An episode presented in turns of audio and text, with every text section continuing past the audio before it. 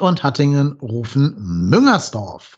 Hallo und herzlich willkommen zu einer neuen Folge von Trotzdem hier, dem Podcast über den ersten FC Köln. Ein Monat lang haben wir uns nicht gehört, liebe Hörerinnen und Hörer. Jetzt sind wir wieder da. Die letzte Folge war eine Saisonrückschau auf die vergangene Saison. Jetzt gibt es natürlich logischerweise eine Vorschau auf die anstehende Spielzeit. Diese beginnt am Sonntag mit dem Pokalspiel gegen Karl Zeiss Jena und dann am 15.8. Mit, äh, mit dem Saisonauftakt gegen Hertha BSC. Viel hat sich getan, neues Trainerteam, einige neue Gesichter, ein paar Leistungsträger haben wir abgegeben. Es wird viel zu bereden geben und ich bin sehr gespannt und freue mich, das heute mit meinen drei hier zugeschalteten Personen machen zu können.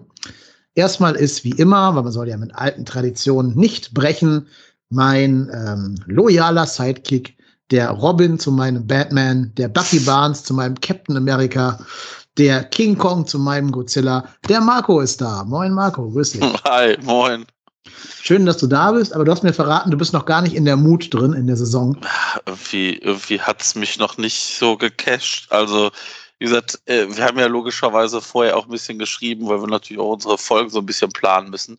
Ich glaube, hättest du mir nicht geschrieben, dass äh, am Wochenende Pokal ist, ich hätte es, glaube ich, wirklich tatsächlich verpennt irgendwie. Irgendwie, weiß ich nicht, bin ich noch nicht so im, im Modus drin, aber vielleicht äh, bringt mich ja die Folge dazu, im Modus zu sein. Also äh, eigentlich Bock habe ich schon, aber äh, man kennt ja den FC. Ja, mal gucken. Also vielleicht werden wir auch eines Besseren belehrt durch ein neues Trainerteam, einen neuen Ansatz von Fußball. Das werden wir jetzt in den nächsten, ich schätze mal grob zwei Stunden herausarbeiten. Ich bin mal gespannt, ob unsere beiden Gäste schon in der Mut sind, dass die Saison bald wieder losgeht und schon wieder langsam ein bisschen die Vorfreude angestachelt haben. Ich stelle sie euch mal vor, liebe Hörerinnen und Hörer, wer da hier als Gast in der Leitung ist. Da ist zum einen vom Kicker der Thomas Hiete. Moin Thomas, grüß dich, schön, dass du da bist. Ich grüße euch auch, vielen Dank. Bist du denn schon so langsam vorfreudig? Du musst ja bestimmt schon so ein bisschen die Vorbereitung begleiten von deinem Verein, also deinem dir zugeordneten Verein. Bist du so ein bisschen drin im Fußballfieber?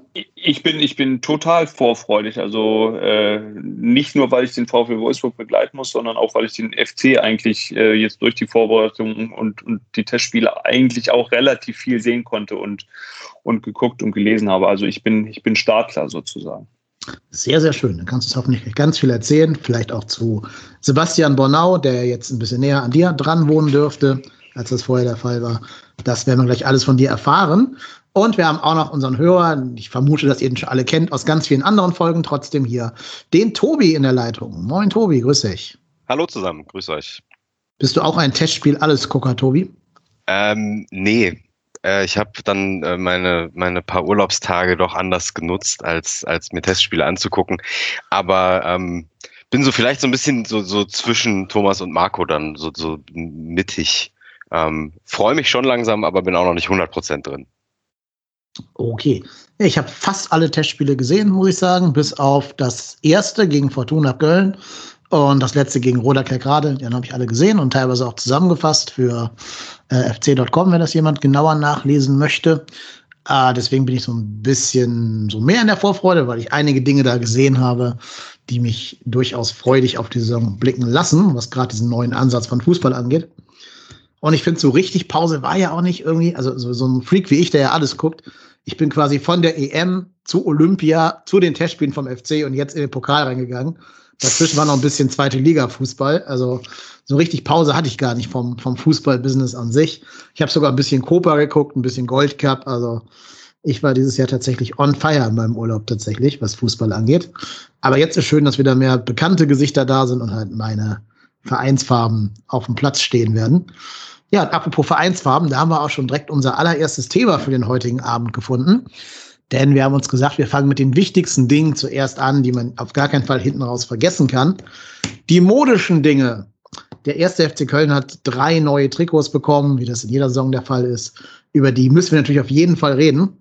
Wer überhaupt nichts davon mitbekommen hat oder äh, die aus irgendwelchen Gründen sich nie angucken kann, es gibt ein weißes Heimtrikot mit so dünnen roten Streifen, die parallel zueinander immer so Zweierreihen verlaufen. Dann gibt es ein rot-weißes Auswärtstrikot, was so ein bisschen aussieht wie FC Arsenal äh, 2005 rum, also mit weißen Ärmeln und rotem Brustbereich. Und in diesem roten Brustbereich ist so ein ganz komisches Muster. Ja, die Claudia hat das als Pantoffeltierchen beschrieben. Ich glaube, das ist eine ganz gute Beschreibung davon. Und dann gibt's noch ein ganz schwarzes Ausweichtrikot ähm, mit, das ist an sich komplett schwarz. Selbst der Rewe-Schriftzug ist so schwarz abgesetzt. Das Logo ist schwarz. Die einzig bunten Applikationen sind am Ärmel und am Kragen, die alternierend rot und weiße Bündchen haben.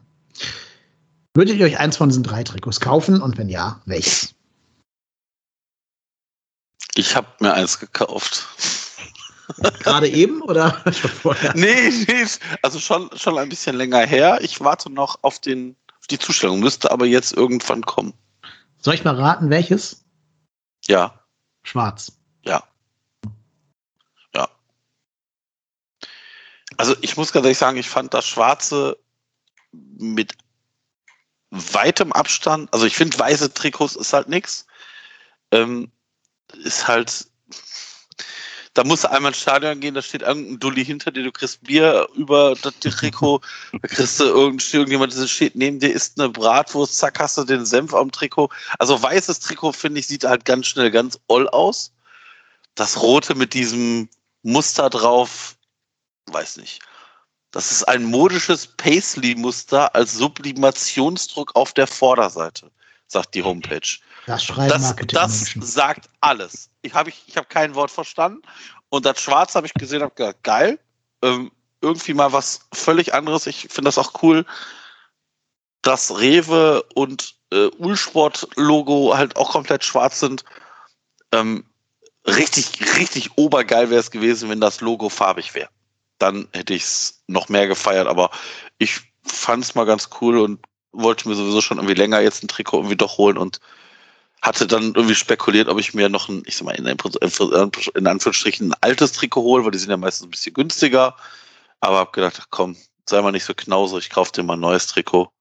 Und ja, da ist die Wahl auf das Schwarze gefallen. Hat noch jemand von euch geshoppt, Thomas und Tobi?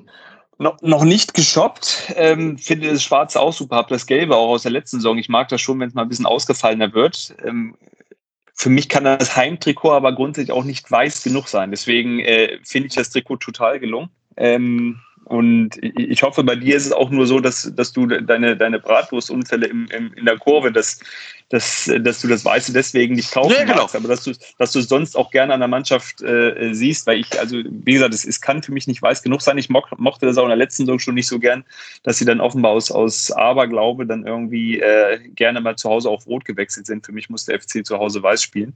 Und deswegen finde ich sehr gelungen, dass das äh, äh, Auswärtstrikot finde ich auch okay und das Schwarze super. Also ähm, wenn ich jetzt die Wahl hätte, mein, mein Sohn äh, kriegt jedes Jahr eins, der hat sich fürs Weiße entschieden, was wir jetzt noch nicht bestellt haben aber das wird kommen. Ähm, deswegen, also ich, ich, ich finde es durchaus äh, auch das Auswärtstrikot, ich finde die alle drei äh, sehr gelungen in diesem Jahr.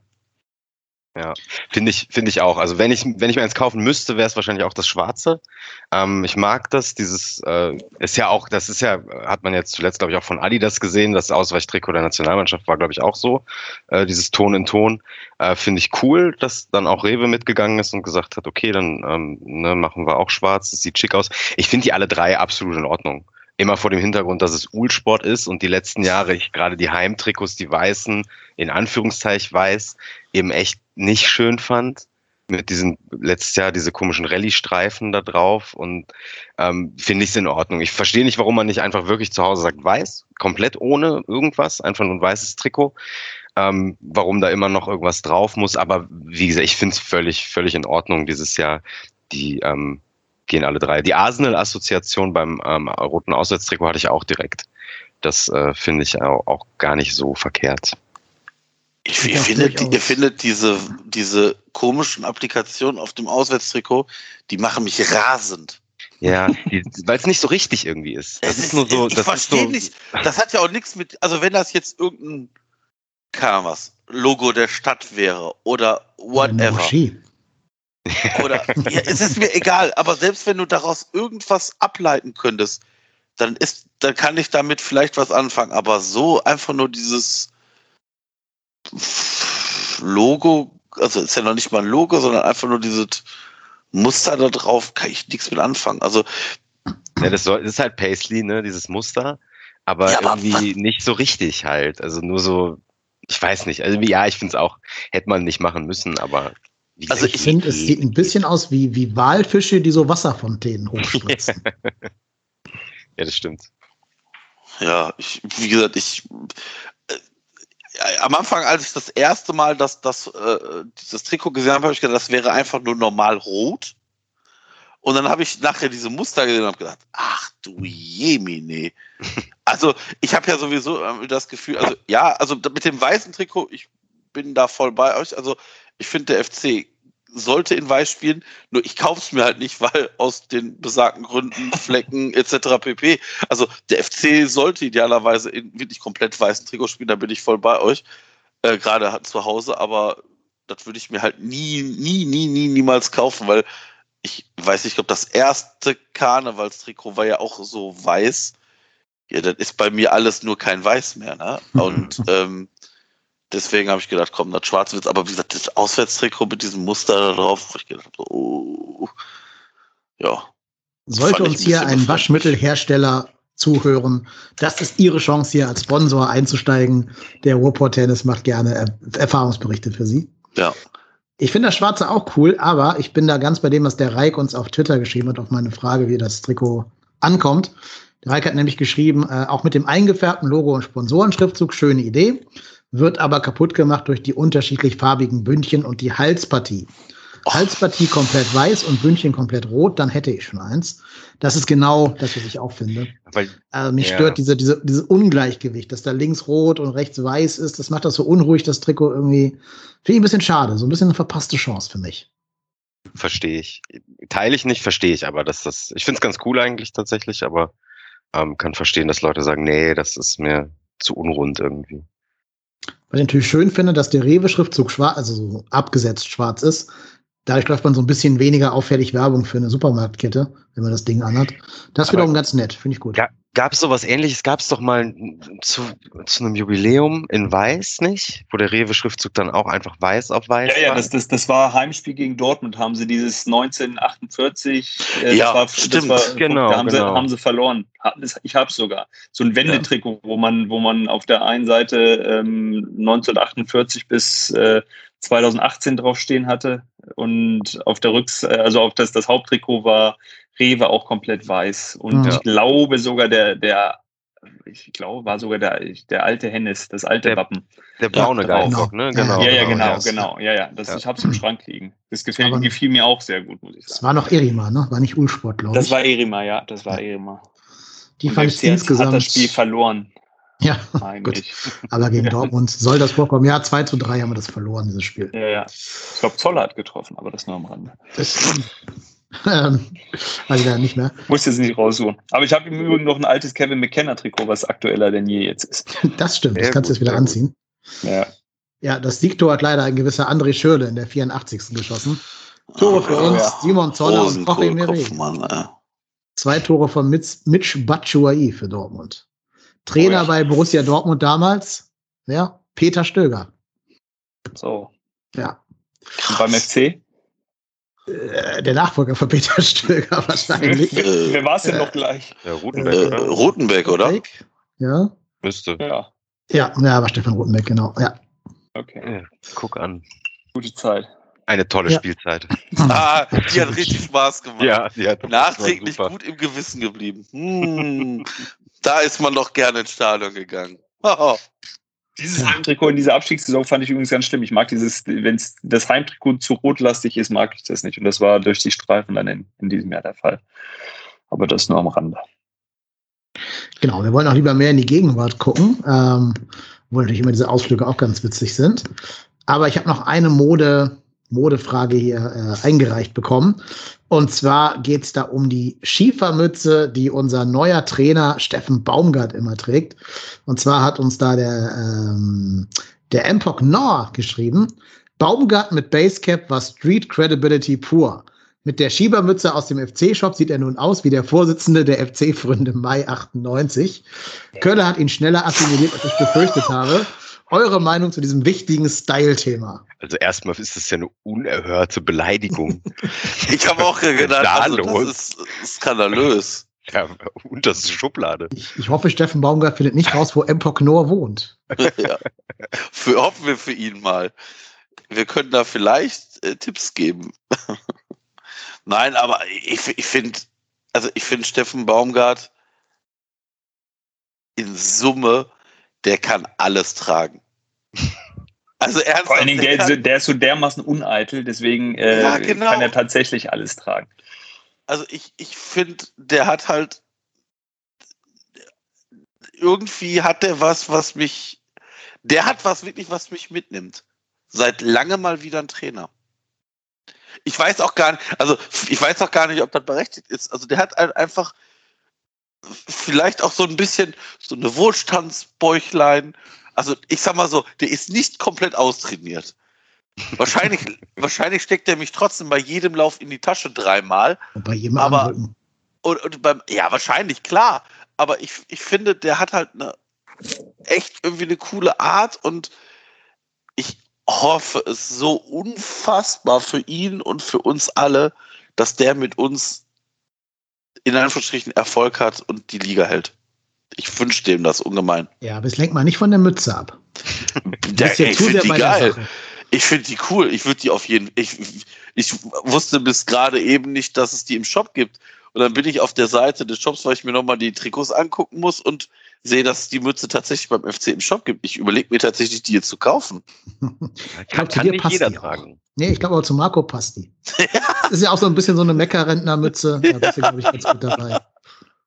Ja, ja, ich, also Herbsturlaub steht ja noch an, also ich werde mir die kaufen. Ich kaufe mir die jetzt. So, FC Shop. Da habt Aber er hat nur, die, er hat noch die 72 drauf geflockt, das hast, wirst du nicht dabei haben. Welches Geburtsjahr bist du? Das müsstest du dann individuell vornehmen. Nein, das, das, das, aber gibt es die mit Flock mit 72 das, drauf? Nee, ich glaube nicht. Das hat, das hat er ganz individuell. Das hat er in Paderborn ja auch schon so gehabt. Ähm, mhm. Und das, das macht er für sich da irgendwie. Auf sein Trainingsjäckchen ja auch, ne? Da, wo sonst immer die Initialen der Trainer stehen, ja, ja. die 72. Kann, kann, kann man die Mütze mal super Match-Worn versteigern. ja, wahrscheinlich. Weg. Ja, ich mache ich mach einen Mützentausch einfach mit ihm. Statt dem Trikottausch wird die Mütze getauscht künftig. Ja, aber es hat schon Swag, ne? dass er so hingeht und sich sagt, jo. ich setze mal nicht die 0815 Basecap auf.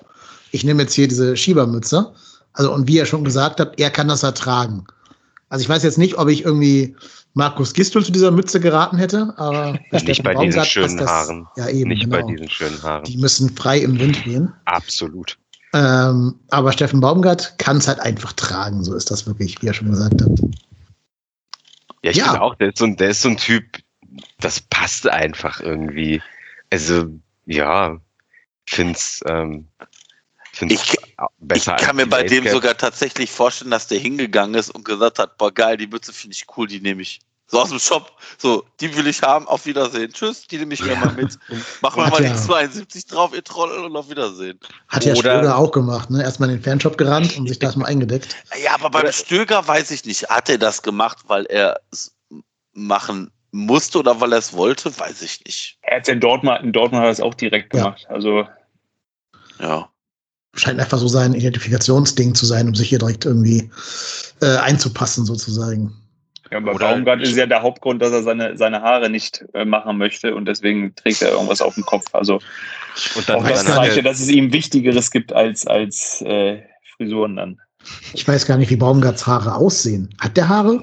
Der hat Haare, der hat Haare. Ja. Ich, ich habe den ja ein Jahr in Paderborn praktisch ein bisschen begleitet. Ähm, daher kenne ich ihn so ein bisschen und äh, das ist auf jeden Fall, das, das kann man sagen, alles, was der macht, ist äh, total authentisch. Also der setzt jetzt nicht so eine Mütze auf, um bei den FC-Fans direkt beliebt zu sein, sondern der, der, das, das ist erstmal für ihn praktisch und äh, hat dann auch wirklich was mit Identifikation und so zu tun. Also das ist schon ein, ein äh, sehr, sehr guter Typ. Deswegen war ich auch echt glücklich, als es dann klar war, dass er FC-Trainer wird. Mhm. Über den werden wir heute noch sowieso sehr lange und sehr oft reden müssen. Da kommen wir gar nicht drüber rum, weil es ja nun mal ein neuer Übungsleiter ist. Aber bevor wir jetzt auf den Trainer gehen werden, werden wir mal auf den Kader blicken. Da gab es nämlich ein bisschen Bewegung. Ähm, für alle, die es nicht ganz so verfolgt haben, also auch noch nicht in dieser Saison Mut drin sind, fasse ich es mal ganz kurz zusammen. An, auf Abgangsseite hat uns Lass Sowig Richtung Darmstadt verlassen. Dominik Drexler ging zum FC Schalke 04 in die zweite Liga. Iso Jakobs zu Monaco für, ja, laut Transfermarkt 6,5 Millionen Euro. Die Zahl mag variieren.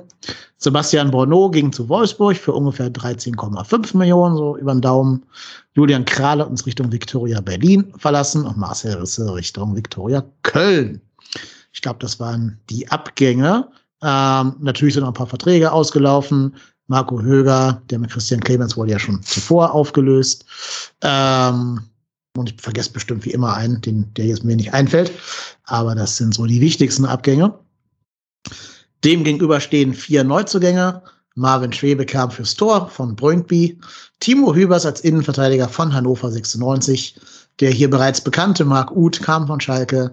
Und schon vor einiger Zeit kam Dejan Jubicic von, ich darf es ja nicht mehr falsch sagen, ne, von, wie heißt Wien richtig? Rapid oder Rapid? Rapid, ne? Rapid. Rapid, Rapid, Rapid, Rapid ja, glaub, von, Rapid von, haben wir gesagt und war immer falsch, wo wir Genau, genau. Ja, also Rapid Wien. Von Rapid Wien. Ähm, ja, das waren so die großen Veränderungen. Es gab noch zwei Laien. Jan Aurel Bissek ist nach Aarhus ausgeliehen und Robert Woloda nach Maribor. Zu denen kann ich gerade noch zwei Sätze sagen, weil ich es gerade rausgesucht habe, wie es für die so läuft, nämlich hervorragend. Äh, Bissek ist in Aarhus unumstrittener Stammspieler, hat sogar gegen Brøndby äh, mitgeholfen, ein 1 zu 1 zu erringen und ist in dem Spiel auch Spieler des Spiels, also als Spieler des Spiels gewählt worden und stand danach auch immer in der Startelf. Robert Woloda hat ebenfalls alle Spiele über die volle Distanz gemacht ähm, und hat da eben die Abwehr mit stabilisiert. Aber leider sind trotzdem beide aus der Qualifikation für die Euroleague ausgeschieden mit ihren Vereinen und können sich jetzt ganz auf die häusliche Liga verlassen. Aber es ist ja immer schön, wenn Laien von uns auch mal wirklich spielen bei ihren äh, aufnehmenden Vereinen. Das ist ja eher selten. Aber um die beiden soll es jetzt gar nicht so gehen, weil die, glaube ich, nicht die ganz entscheidenden Figuren sind. Viel wichtiger ist, glaube ich, die Frage, ob die Abgänge, also gerade Jakobs und Bono, mit den Neuzugängen kompensiert werden konnten und wie da so eure Meinung dazu ist. Glaubt ihr, dass der FC mit seinen Transferaktivitäten bereits am Ende sein sollte? Ich hoffe nicht. Also ehrlicherweise hoffe ich es wirklich nicht. Also ich kann mir durchaus vorstellen, dass es auch vielleicht auf der Abgangsseite nochmal was geben wird man weiß ja nicht, wie es mit Skiri, äh, wie man da plant. Ob Skiri noch wechseln will, ob man für ihn noch mal richtig Geld bekommt. Und ich glaube, der FC ist, wäre gut beraten, noch etwas zumindest im Sturm und dann idealerweise noch im Abwehrverbund zu tun. Idealerweise einen Linksverteidiger oder linken Innenverteidiger oder einen linken Innenverteidiger, der auch Linksverteidiger spielen kann, wie auch immer. Aber auf den, auf den beiden Positionen sehe ich definitiv noch Handlungsbedarf. Was ich gerade hinten links sehr, sehr bedauerlich finde, weil ich irgendwie die Hoffnung habe und hatte, dass, dass äh, Noah Katterbach da endlich den Durchbruch schafft und auch mal äh, sich Fehler erlauben darf, um dann zu, weiter zu spielen. Denn ansonsten hätte ich die Befürchtung, wenn er jetzt selbst hinter Benno Schmitz aktuell das Nachsehen hat, dass man, dass man bei ihm grundsätzlich über eine Laie nachdenken sollte, damit er ins Spielen kommt. Ähm, denn wenn sie hinten links noch einen holen und Janis Horn irgendwann zurück ist, dann, dann äh, könnte es schwer werden. Und das, das fände ich schon sehr, sehr schade. Ansonsten habe ich schon auch das Gefühl, dieses, dieses Testspiel jetzt am, am Wochenende äh, war, war, für mich ja schon der Hinweis, dass Skiri da nicht in der Startelf stand, dass da äh, Gedanken daran sind, ihn, ihn abzugeben und, und dass er das wahrscheinlich auch will. Und ansonsten, ja, habe ich, habe ich schon, ist der wichtigste Neuzugang letztendlich wahrscheinlich der Trainer, der aus den, dem Material, das da ist, dann äh, mehr rausholen muss, dass es, dass es irgendwie weniger zittrig klappt mit dem Klassenerhalt. Ja, mhm. denke denk ich auch, gehe ich mit. Ich finde es auch ähm, ja, das ist halt das, was, was man nicht so richtig weiß, ne? Testspiele hin oder her, aber ob er eben aus dieser Mannschaft ähm, dann ähm, das rausholen kann, was er sich vorstellt und den Fußball auch spielen lassen kann, den er spielen lassen möchte. Ähm, ansonsten bin ich da bei Marco, dass da schon äh, durchaus noch was passieren muss. Im Sturm eigentlich schon, weil du halt Anderson nicht weißt, ob inwieweit er irgendwie wieder richtig fit wird. Bei Modest weißt du nicht, kommt er nochmal annähernd auf eine, eine Form, wo er, weiß ich nicht, acht bis zehn Tore schießt. Und ich glaube, Marc Uth ist ja anders eingeplant, ne, wenn ich, wenn ich äh, das richtig verfolgt habe. Das heißt, da sollte man eventuell noch, noch nachlegen. Auch wenn das natürlich so eine Position ist, wo du jetzt auch nicht mal eben einen 10-Tore-Stürmer verpflichtest oder 15-Tore-Stürmer im besten Fall. Aber ja, ähm, ich finde es auch bisher nicht adäquat verstärkt, ehrlich gesagt. Wir hatten auf Twitter eine Umfrage gestartet, wo der Schuh am dringendsten drücken würde. Da sagen von 150 HörerInnen, die daran teilgenommen haben, äh, knapp die Hälfte Abwehr, die andere Hälfte knapp sagt Sturm. Also das, ähm, ne, das sind schon, glaube ich, die offensichtlichsten Baustellen. Ich ähm, finde aber auch bei allem, was wir so machen, was uns klar sein muss, wir haben unheimlich viel Geschwindigkeit verloren. Ich habe jetzt gerade bei den Abgängen die ähm, auslaufenden Laien nicht erwähnt, aber mit Marius Wolf ist dir ein sehr schneller Spieler abhanden gekommen und mit Iso Jakobs, ähm, natürlich hast du auch einen verkauft, der über 33 km/h laufen konnte. Jetzt hast du eigentlich nur noch Easy und vielleicht Thielmann, die für ein bisschen Geschwindigkeit stehen. Aber gerade Marc Uth ähm, hat andere Stärken als das Schnelligkeitsspiel. Und ich glaube, dass du Probleme kriegen wirst, wirklich schnell in deine Abwehr zu kommen, ähm, wenn halt Florian Kainz, Benno Schmitz die Außen bilden, wird schwer. Und Hector ist jetzt ja auch nicht mehr der Allerschnellste auf seiner, auf dieser linken Halbposition der Raute. Also, ja, so wichtig wie wir auch einen zentralen Stürmer bräuchten, glaube ich halt auch, dass wir entweder noch einen schnellen Mann für die Außen brauchen oder halt sagen, alles auf Lemperle, der eine sehr gute Vorbereitung gespielt hat und den einfach als vollwertigen Spieler jetzt ansehen. Ob er das schon sein kann von seinem Entwicklungs Entwicklungsstand her, ist eine andere Frage. Ähm, mir wäre aber schon wohler, wenn man nochmal so einen Move machen würde, wie einen Marius Wolf zum Beispiel auszuleihen. Weil letztes Jahr, glaube ich, auch am vorletzten Sp äh, Transfertag erst geschehen. Also sowas, so eine Ausleihe, glaube ich, brauchen wir noch, um da irgendwie ein weiteres Puzzlestück für den Kader zu bekommen.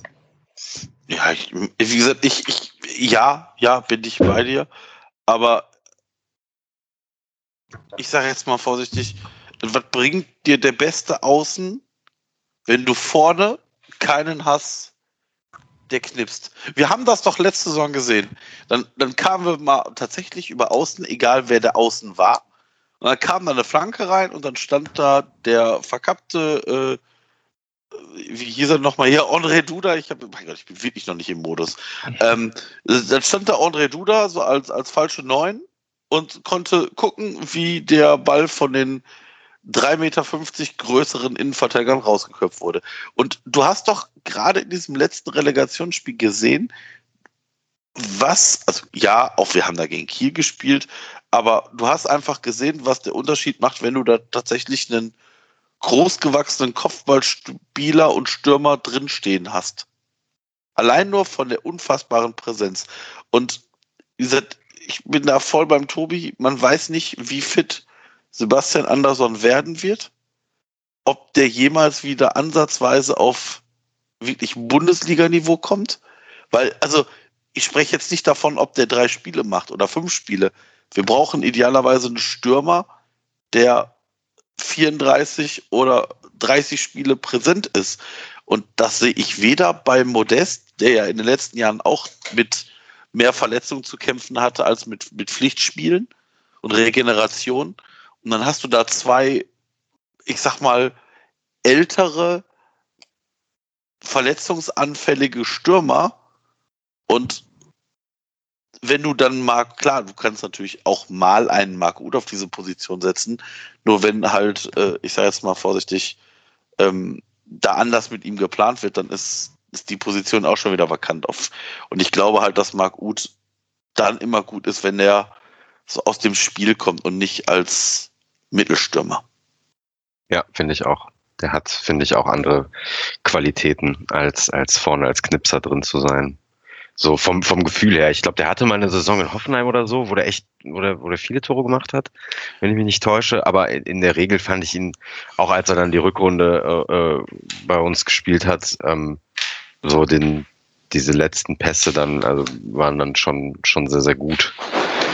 Und natürlich Standardsituationen, Freistöße, da ist er halt auch äh, wirklich stark. Ja, und mit, ich weiß nicht, ansonsten, ob man außer aus der eigenen Jugend dann guckt und sagt, hier, Marvin Obutz, mach mal. Aber, aber Obutz ist auch kein klassischer Mittelstürmer, ist Ja, auch eher ja, ein. Außen, ne? Also Ja. du hast auch da keinen klassischen Mittelstürmer. Und das ist dann natürlich dann schwierig. Also du brauchst eine, du, du brauchst da, wenn du tatsächlich über die Außen spielen willst, jemanden mit, der auch so Dinger mal reinnicken kann. Mhm. Oder halt einfach Präsenz im Strafraum hat, weil wenn du, der muss ja gar nicht immer selber die Tore machen, aber wenn du halt da jemanden stehen hast, wo du als, als Verteidiger weißt, alles klar, der kriegt den Ball sowieso nicht, weil ich bin sowieso vor dem am Ball, weil der drei Meter kleiner ist, gefühlt, dann strahlen die keine Gefahr aus. Und wenn die halt Gefahr ausstrahlen und ein oder zwei Spieler binden, dann ist halt auch direkt mehr Platz für die entweder einrückenden Außen oder Duda oder äh, äh, ähm, Uth oder wen auch immer.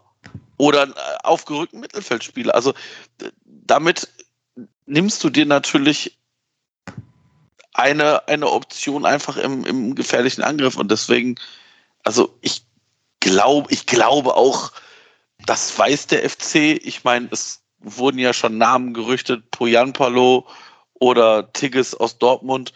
Ähm, dass wir jetzt keinen 15-Tore-Stürmer mehr bekommen werden, der, wo wir jetzt wissen, dass der 15 Tore schießt, das sollte uns klar sein, aber wir dürfen nicht nochmal in die Bredouille kommen, wie letztes Jahr tatsächlich so eine halbe bis ganze Saison ohne Stürmer spielen. Das, ist, das kann nur in die Hose gehen. Also Gleich ist jetzt- grundsätzlich, ja, erzähl mal. Das ist jetzt, das ist jetzt einmal knapp mit zwei blauen Augen gut gegangen, aber nochmal sollten wir nicht dieses Risiko gehen. Ja, ich, ich, ich glaube, ich hoffe, das haben sie erkannt, aber ich bin trotzdem gespannt, wie die überhaupt spielen werden. Also es gab jetzt bislang keinen Test gegen einen richtig guten Gegner, wo man sagen kann, dass, dass da ist der FC jetzt komplett gefordert gewesen. Ähm, deswegen bin ich gespannt, wenn ich, wenn ich an Paderborn in der Bundesliga unter, unter äh, Baumgart denke, da hat der schon komplett auf Tempo gesetzt. Da sind da Anfi Ajay und, und Streli Mamba. Äh, solche Leute hat er auf den Flügeln, die, die jetzt nicht die überragenden Fußballer waren, aber die äh, wahnsinnig viel Tempo im Spiel hatten. Und das sehe ich jetzt in der Tat beim FC in dieser Form auch nicht. Deswegen bin ich gespannt, wie er seine grundsätzliche Fußballidee auf diesen Kader anpasst oder ob sie tatsächlich noch diese, auch diese Tempospiele, auch so ein Linton Miner oder so wurde ja schon mal gehandelt, ähm, ob die da irgendwie sowas in der Art noch dazu nehmen. Denn das ist eigentlich das, was, das, was Baumgart will für seinen Fußball. Mhm. Er hat ja schon ein bisschen seine Idee von Fußball adaptiert. Hat ja dieses 4-4-2 ähm, abgeschafft, also dieses mit der flachen Vier im Mittelfeld, wo zwei Außenspieler ähm, von den Abwehrspielern hinterlaufen werden können. Und hat stattdessen auf eine Raute gesetzt, eben weil natürlich Keins und Hector nicht die allerschnellsten sind. Dadurch kommt natürlich noch mehr Last auf die beiden Außenverteidiger zu. Also Easy Bue rechts wahrscheinlich. Und links sieht es Stand jetzt nach Benno Schmitz aus. Mhm. Wo ich auch so ein bisschen Bauchschmerzen habe, ehrlich Oh. gesagt. Aber ähm, da kommen wir gleich nochmal drauf, wenn wir ein bisschen genauer auf die Testspiele gucken wollen. Ich würde gar nicht unbedingt einen Linksverteidiger holen, ehrlich gesagt. Also wir haben ja das Problem, mit extrem begrenzten Mitteln zu arbeiten. Und ich glaube nicht, dass wir uns drei Transfers erlauben können. Also hätten wir noch drei Transfers oder Laien irgendwie im Köcher, würde ich auch sagen. Linksverteidiger, linken Innenverteidiger und Stürmer, ne, wären so die dringendsten Dinger. Wahrscheinlich kriegen wir das nicht hin. Deswegen würde ich sagen, links musst du so ein bisschen den, den Mut zur Lücke lassen, einfach hoffen, dass Katterbach wieder in die Spur kommt und dass ja auch Janis Horn nicht ewig verletzt sein wird, sondern in vier Wochen wieder da ist. Das Worst-Case-Szenario, aber ein typisches FC-Szenario wäre ja, du holst jetzt für links irgendwen, der wahrscheinlich sogar noch Geld, also nicht wenig Geld bindet, wie ich uns kenne. Ähm, und dann kommt Katterbach plötzlich wieder in Spur, Horn ist zurück und dann muss der Mann auf die Bank oder auf die Tribüne und dann sitzt da halt dein Geld auf der Tribüne rum. Ähm, das ist ja kein unrealistisches, unrealistisches Szenario. Vor allem da ja zur allergrößten Not wirklich auch Schmitz oder selbst Jonas Hector dort nochmal spielen könnten. Gerade Hector vielleicht dann, wenn du schon 1-0 führst und das verteidigen musst und nicht mehr so auf, auf das ganz große Rennen gehen musst. Ähm, aber auch wirklich nur als, als letzte Notlösung. Sehe ihn auch viel wichtiger im Mittelfeld als bei mir als Linksverteidiger. Das ist ja fast schon eine Verschwendung von, von Talent. Ähm, deswegen glaube ich wirklich, das Wichtigste wäre Sturm. Und ne, also idealerweise findest du einen linken Innenverteidiger, linken Innenverteidiger, der auch linker Außenverteidiger spielen kann. Halt eben mit dem Linksfuß gesegnet. Aber natürlich gibt es jetzt auch nicht wie Sand am Meer und auch nicht ähm, problemlos auszuleihen. Wie fändet ihr denn die jetzt schon mal kolportierte Lösung Dominik Heinz zurück ans Geisburg Heim zu lotsen? Boah, schwierig, finde ich schwierig. Diese, also A, weil diese Rückholaktion in aller Regel vor allem beim ersten FC Köln irgendwie nicht funktionieren. In den allermeisten Fällen. Ähm, und weil ich ihn, also ich habe jetzt nicht sonderlich viel den SC Freiburg verfolgt, ehrlicherweise. Aber wenn, dann fand ich ihn jetzt also ich habe diese Szene noch im Auge, wo, wo ähm, Easy ihn äh, in mhm. Müngersdorf so kom also mit einer wirklich billigen Bewegung komplett lang macht und er nur noch aus der Wäsche guckt, wie, wie so ein, wie so ein, weiß ich nicht, B-Jugendkicker, der das erste Mal bei den Profis mitmacht. Und das habe ich noch, das hat sich bei mir so festgesetzt, dass ich dann nicht mehr wirklich überzeugt bin. Da tue ich ihm sehr wahrscheinlich sogar auch Unrecht mit, aber also ich hätte kein gutes Gefühl, ihn zurückzuholen. Zumal ich auch gar nicht weiß, ob er überhaupt, also hätte der überhaupt, gäbe es da eine Möglichkeit oder wurde das irgendwo kolportiert, dass der kommen soll? Es wurde gerüchtet zwischendurch mal. Okay. Okay. er würde sich für mich aber auch nicht deutlich genug von Rafael Chichos jetzt absetzen, ja. dann irgendwie von, von seiner Klasse her. Und nur weil er ein Linksfuß ist und mal beim FC war, hätte ich auch meine Bedenken erst recht, wenn, wenn man noch Ablöse zahlen müsste an Freiburg. Das, das äh, glaube ich, nicht optimal. Irgendwo habe ich heute den Namen Nico Schulz mal gelesen. Aber ähm, da könnte es ja, wenn auch nur um eine Laie gehen. Aber ich, ich glaube, das war irgendein Tweet oder so. Das, das war jetzt nichts, nichts mit, mit äh, vernünftiger Quelle. Aber dann, dann kommt er ja sehr wahrscheinlich, weil das sind ja alles die, genau die Kriterien. Hat schon mal beim FC gespielt, kostet Geld und man weiß nicht so richtig, ob er, ob er, ob er wirklich gut genug ist. Also ob er uns ja. macht. Das heißt, wahrscheinlich wird aber, er morgen. Aber ist ein guter Typ. Ja, genau, ist ein guter Typ, genau. Und er möchte wieder äh, und fand es auch hier beim FC gut, weil genau. Stadt und so, ja. Ja, also, also ich finde Dominik Heinz war halt damals schon nicht der schnellste das ist jetzt auch schon ein paar Tage her, als der bei uns war. Ähm, und ich weiß nicht. Ich weiß nicht, ob der das ob der uns da qualitativ weiterhilft. Da, wie gesagt, da bin ich bei Dennis Punkt. Wir haben, wie gesagt, nicht die Mittel, dass wir da jetzt ganz groß trotz der Abgänge irgendwie auf die Kacke hauen können. Deswegen vielleicht kann man damit, also vielleicht macht man es genau wieder so wie, wie bei ähm, wie bei wie bei Wolf, dass man lange wartet, guckt, wo ist wer unzufrieden, wo kann man, ich sage jetzt mal verhältnismäßig günstig mit einer Laie arbeiten, weil was man ja auch nie vergessen darf, ist ähm, die Vereine, die diese Laien hindrücken, die haben ja ein Interesse daran, dass der Spieler durchaus bei ihnen erstmal aus dem Kader raus ist. Also bei Dortmund ist es so, dass die natürlich froh sind um jeden, der da erstmal bei denen nicht auf dem Platz steht, mit dem die nicht arbeiten können. Und wenn man da einen für schmales Geld bekommt, warum nicht? Aber ich, ich glaube, vieles wird davon abhängig sein, ob und wie man Skiri verkaufen kann, möchte und was Skiri auch möchte. Weil wenn du für den nochmal richtig Knete einnimmst, dann könnte das ja Knete sein, die du tatsächlich wieder in Spieler reinvestierst, weil ich sag mal, man hat ja mal irgendwann gehört von diesen, ich sag jetzt einfach mal 25 äh, plus X, die man ungefähr einnehmen muss, möchte, sollte. Die haben wir jetzt knapp eingenommen mit den Transfers von, von Jakobs und Bornau. Und dann wird man sehen. Also, wie gesagt, ich, ich sehe auch noch nicht, dass der Kader fertig ist, wobei das hier auch bei vielen Vereinen jetzt doch irgendwie alles noch gar nicht so irgendwie fertig aussieht, sondern auch man das Gefühl hat, dass das Transferrad sich dann jetzt irgendwann erst wieder anfängt zu drehen, wenn so die ersten paar Spiele gespielt sind. Hm. Da würde sich aber direkt mal eine nächste Frage anschließen soll oder kann man Skiri überhaupt ruhigen Gewissens noch abgeben? Also klar, Geld, schön, ne, immer gut zu haben. Aber wird es irgendwann nicht auch zu viel Blutverlust? Also, wir sind letzte Saison mit Skiri Bonau und Jakobs 16. geworden. Und das waren alles drei, wenn sie fit waren, tragende Säulen. Ist es dann irgendwann nicht auch zu viel, was man da abgibt und was man da an Qualität einbüßt? Bei Skiri hätte ich auch die meisten Bauchschmerzen. Ich finde ähm, find Iso Jakobs verkraftbar, weil ich ihn jetzt auch in der letzten Saison nicht nicht dauerhaft wirklich gut fand. Also das war okay, aber jetzt nicht ich habe hab mich dann auch gewundert, dass der doch für gutes Geld gegangen ist. Ähm, mit, mit Bornau, das ja, das ist natürlich ärgerlich, aber ähm, bei Skiri hätte ich da wirklich größere Bauchschmerzen, weil der ist, glaube ich, war auch letzte Saison mit einer der wichtigsten Spieler einfach. Ähm, mit seiner Ruhe, mit, mit dem, was der so wegläuft in 90 Minuten. Ähm, kaum Fehler, ganz selten mal, dass der irgendwie wirklich einen Fehler, Fehler hat äh, in seinem Spiel. Ähm, und den kriegst du halt auf gar keinen Fall irgendwie adäquat ersetzt. Glaube ich. Also nicht mit den Mitteln, die wir zur Verfügung haben. Und das, also sportlich wäre das, fände ich das wirklich, wirklich schade.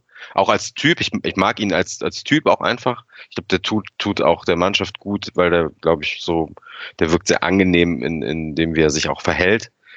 Und klar, aber wahrscheinlich finanziell, wenn da jetzt wirklich äh, ich habe immer West Ham irgendwie gelesen, egal, wenn er irgendwie aus England kommt und die entsprechende Summe auf den Tisch legt, ja, dann bist du ja als FC mit den, mit den Finanzen, mit den Finanzen gezwungen, das zu machen. Wahrscheinlich. Weil dann das wäre ja auch irgendwie mal wieder, so, so, traurig es ist, ist ja mal wieder schön, dass man, dass man Spieler mit Gewinn verkaufen kann. Ähm, das das äh, hat es ja in der Form auch nicht, nicht so häufig gegeben in der Vergangenheit.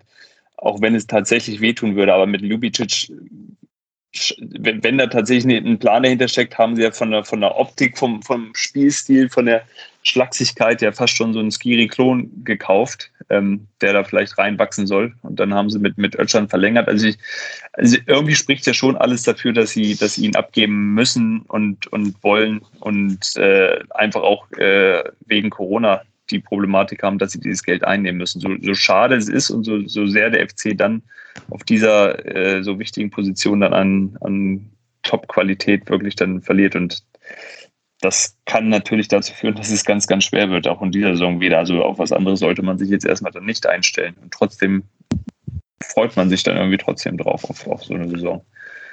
Wie jedes Jahr. Also ich vielleicht, also ich habe nicht so viele Testspiele gesehen. Haben wir denn tatsächlich mit Doppel 6 immer gespielt? Nee, wir spielen jetzt in nee, den nee. meisten Spielen Raute. Ne? Also ja, aber ne, also dann, dann ehrlicherweise, ich meine, so blöd sich das anhört, wenn du das machst und dann deutet das für mich durchaus darauf hin, dass man mit dem Gedanken spielt, vielleicht Skiri tatsächlich abzugeben. Also mit dem Gedanken spielen die auf jeden Fall. Das ist, glaube ich, so sicher wie das Arm in der Kirche. Ich denke, da Oder dass man sich darauf vorbereitet. Ja, das hast du ja schon da gesehen, dass er gegen Roda Kerk gerade nicht gespielt hat. Na, da hat Sully auf der, auf der einzelnen Sechs gespielt. Ähm, das war ja auch schon so ein Fingerzeig, auch nach dem Motto, verletzt sich hier bitte nicht, bevor der poten potenzielle äh, Interessent da aus England oder Italien zuschlagen kann. Ja, es ist natürlich auch gut, dass du halt damit Sally Oetschan das Zeichen gegeben hast, hier, die Verlängerung hat sich für dich gelohnt und ich setze auf dich und so. Weiß halt nicht, ob eine alleinige Sechs mit Sally Oetschan oder Dejan Jubicic wirklich mir nicht auch Bauchschmerzen bereiten würde. Gerade alleinige Sechs ist eine extrem anspruchsvolle Position im modernen Fußball. Du hast halt ne, wegen Raute, Hector und Keins, die unterstützen können, klar.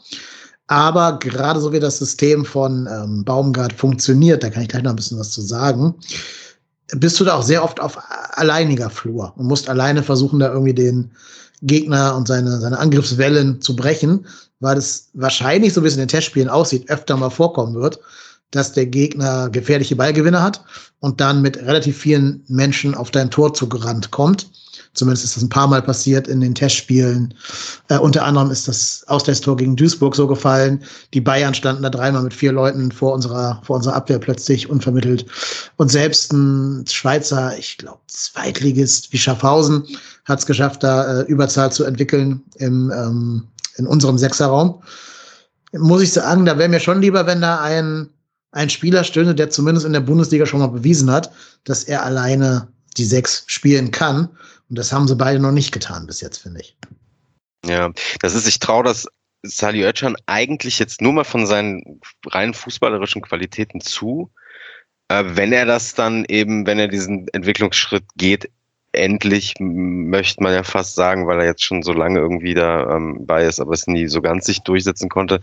Ähm, ich traue ihm das zu, wenn er diesen Schritt geht, dass er konstant sein, sein, sein Maximum spielen kann eigentlich. Aber mhm. das ist halt die große, das ist ja so ein großes Fragezeichen. Ne? Bei, also bei Lubicic weiß ich jetzt gar nicht, weil der ne, österreichische Liga ist dann doch schon ein bisschen was anderes noch als Bundesliga. Ähm, muss man dann sehen. Ähm, ich meine, phasenweise hat Özcan das ja schon gezeigt, also dass er das, dass er schon, der ist ja kein, also kein Vollblinder. Aber das wird, glaube ich, für mich dann die Frage sein, ob er das eben, ob er konstant wirklich sein, sein Maximum liefern kann. Weil dann, wenn, dann traue ich ihm das schon zu, dass er so eine Position ausfüllt. Ich sehe halt leider in ihm immer noch keinen Sechser. Äh, der hat große Qualitäten. Ich war auch total für die Verlängerung mit ihm. Ähm, Habe ich auch, glaube ich, deutlich gemacht hier in diversen Podcast-Folgen. Aber ich sehe ihn nicht als Sechser. Ich finde, er hat seine beste Phase gehabt in Kiel, als er offensiv Mittelfeldspieler gespielt hat. Ähm, und ich glaube, man lässt sich da ein bisschen von seiner, von seinem Körper äh, blenden oder so ein bisschen täuschen, weil er ja diese, diese, ne, diese Leon Goretzka Transformation da gemacht hat, diese Boss-Transformation. Aber der, also der ist in der Jugend Stürmer gewesen, nicht? Und hat auch da die Fritz-Walter-Medaille gewonnen auf dieser offensiveren Position. Dass er wirklich ein guter Spieler auf der Sechs ist, muss er mir erst noch beweisen. Vor allen Dingen halt, wie gesagt, eine alleinige Sechs. Also halt nicht neben Skiri oder Hector oder irgendwas, sondern da wirklich hauptverantwortlich. Das weiß ich nicht so genau. Vor allen Dingen würde in der Luft auch äh, ein großer Unterschied herrschen, äh, wenn, wenn äh, Özcan alleine Skiri dann ersetzt. Wenn Bälle, die da weggeräumt werden müssen in dem Bereich. Ähm, hätte ich bei Özcan als alleinigen Sechs auch Angst. Also vielleicht eine Doppelsechs mit, mit einem Skiri an der Seite und er dann in Richtung 8 schiebend. Äh, eher alleinige Sechser hätte ich auch Bauchweh. Aber wer weiß, wie Steffen Baumgart ihn in Schwung bringt. Ja, wir alle wünschen uns natürlich, dass er das Problem nur schafft und da auch das Defensivpotenzial in Sally Özcan freisetzt, das er ja durchaus hätte. Ähm, ja, aber ich glaube schon, dass er auf anderen Positionen auf dem Platz wertvoller sein könnte. Tja, ich bin gespannt, was noch passiert. Äh, ich habe ein bisschen die Befürchtung, dass nichts mehr passieren wird. Aber ich glaube, da habt ihr auch recht, dass der, dass der Skiri-Transfer nochmal einiges in Bewegung bringen könnte, wenn er denn zustande kommt, der äh, Transfer. So langsam muss man ja auch sagen, muss ja was passieren auf dem Transfermarkt. Also ich weiß jetzt auswendig nicht, wann die anderen Ligen beginnen, England, Italien und so weiter. Aber es kann ja nicht alles ewig schlafen bleiben. Und da werden halt irgendwann solche Kettenreaktionen passieren, dass zum Beispiel äh, Declan Rice oder so dann von, von Leeds weggekauft wird, dann müssen die wieder einen neuen kaufen und so weiter und so fort. Und dass dann halt so eine Kettenreaktion in Gang äh, gesetzt wird. Denn ich glaube, darauf wartet man gerade beim FC. Trotz allem muss ich sagen, also klar, bei allem, was wir so einnehmen müssen und wo wir dazu gezwungen sind, Geld zu generieren, alles klar. Ich glaube aber, dich in die zweite Liga kaputt sparen, bringt dich auch nicht weiter. Aber dann verlierst du ja auch wieder logischerweise viel Geld. Ähm, und musst ja erst wieder hochkommen mit einem dann sehr, sehr kleinen geschrumpften Kader. Das ist halt die Frage, ne? Welche, aber also wenn halt einfach wirklich nichts da ist, dann ist halt nichts da, ne? Das ist, wenn das, was, was Marco eben sagte, so ein bisschen, dass quasi jetzt das, was man einnehmen musste, eingenommen ist, dann würde mit Sicherheit ein Skiri-Transfer richtig Bewegung bringen, ne? wenn, wenn du den für, weiß ich nicht, mal vorsichtig 15 Millionen plus verkaufst, dann kannst du bestimmt noch mal was machen.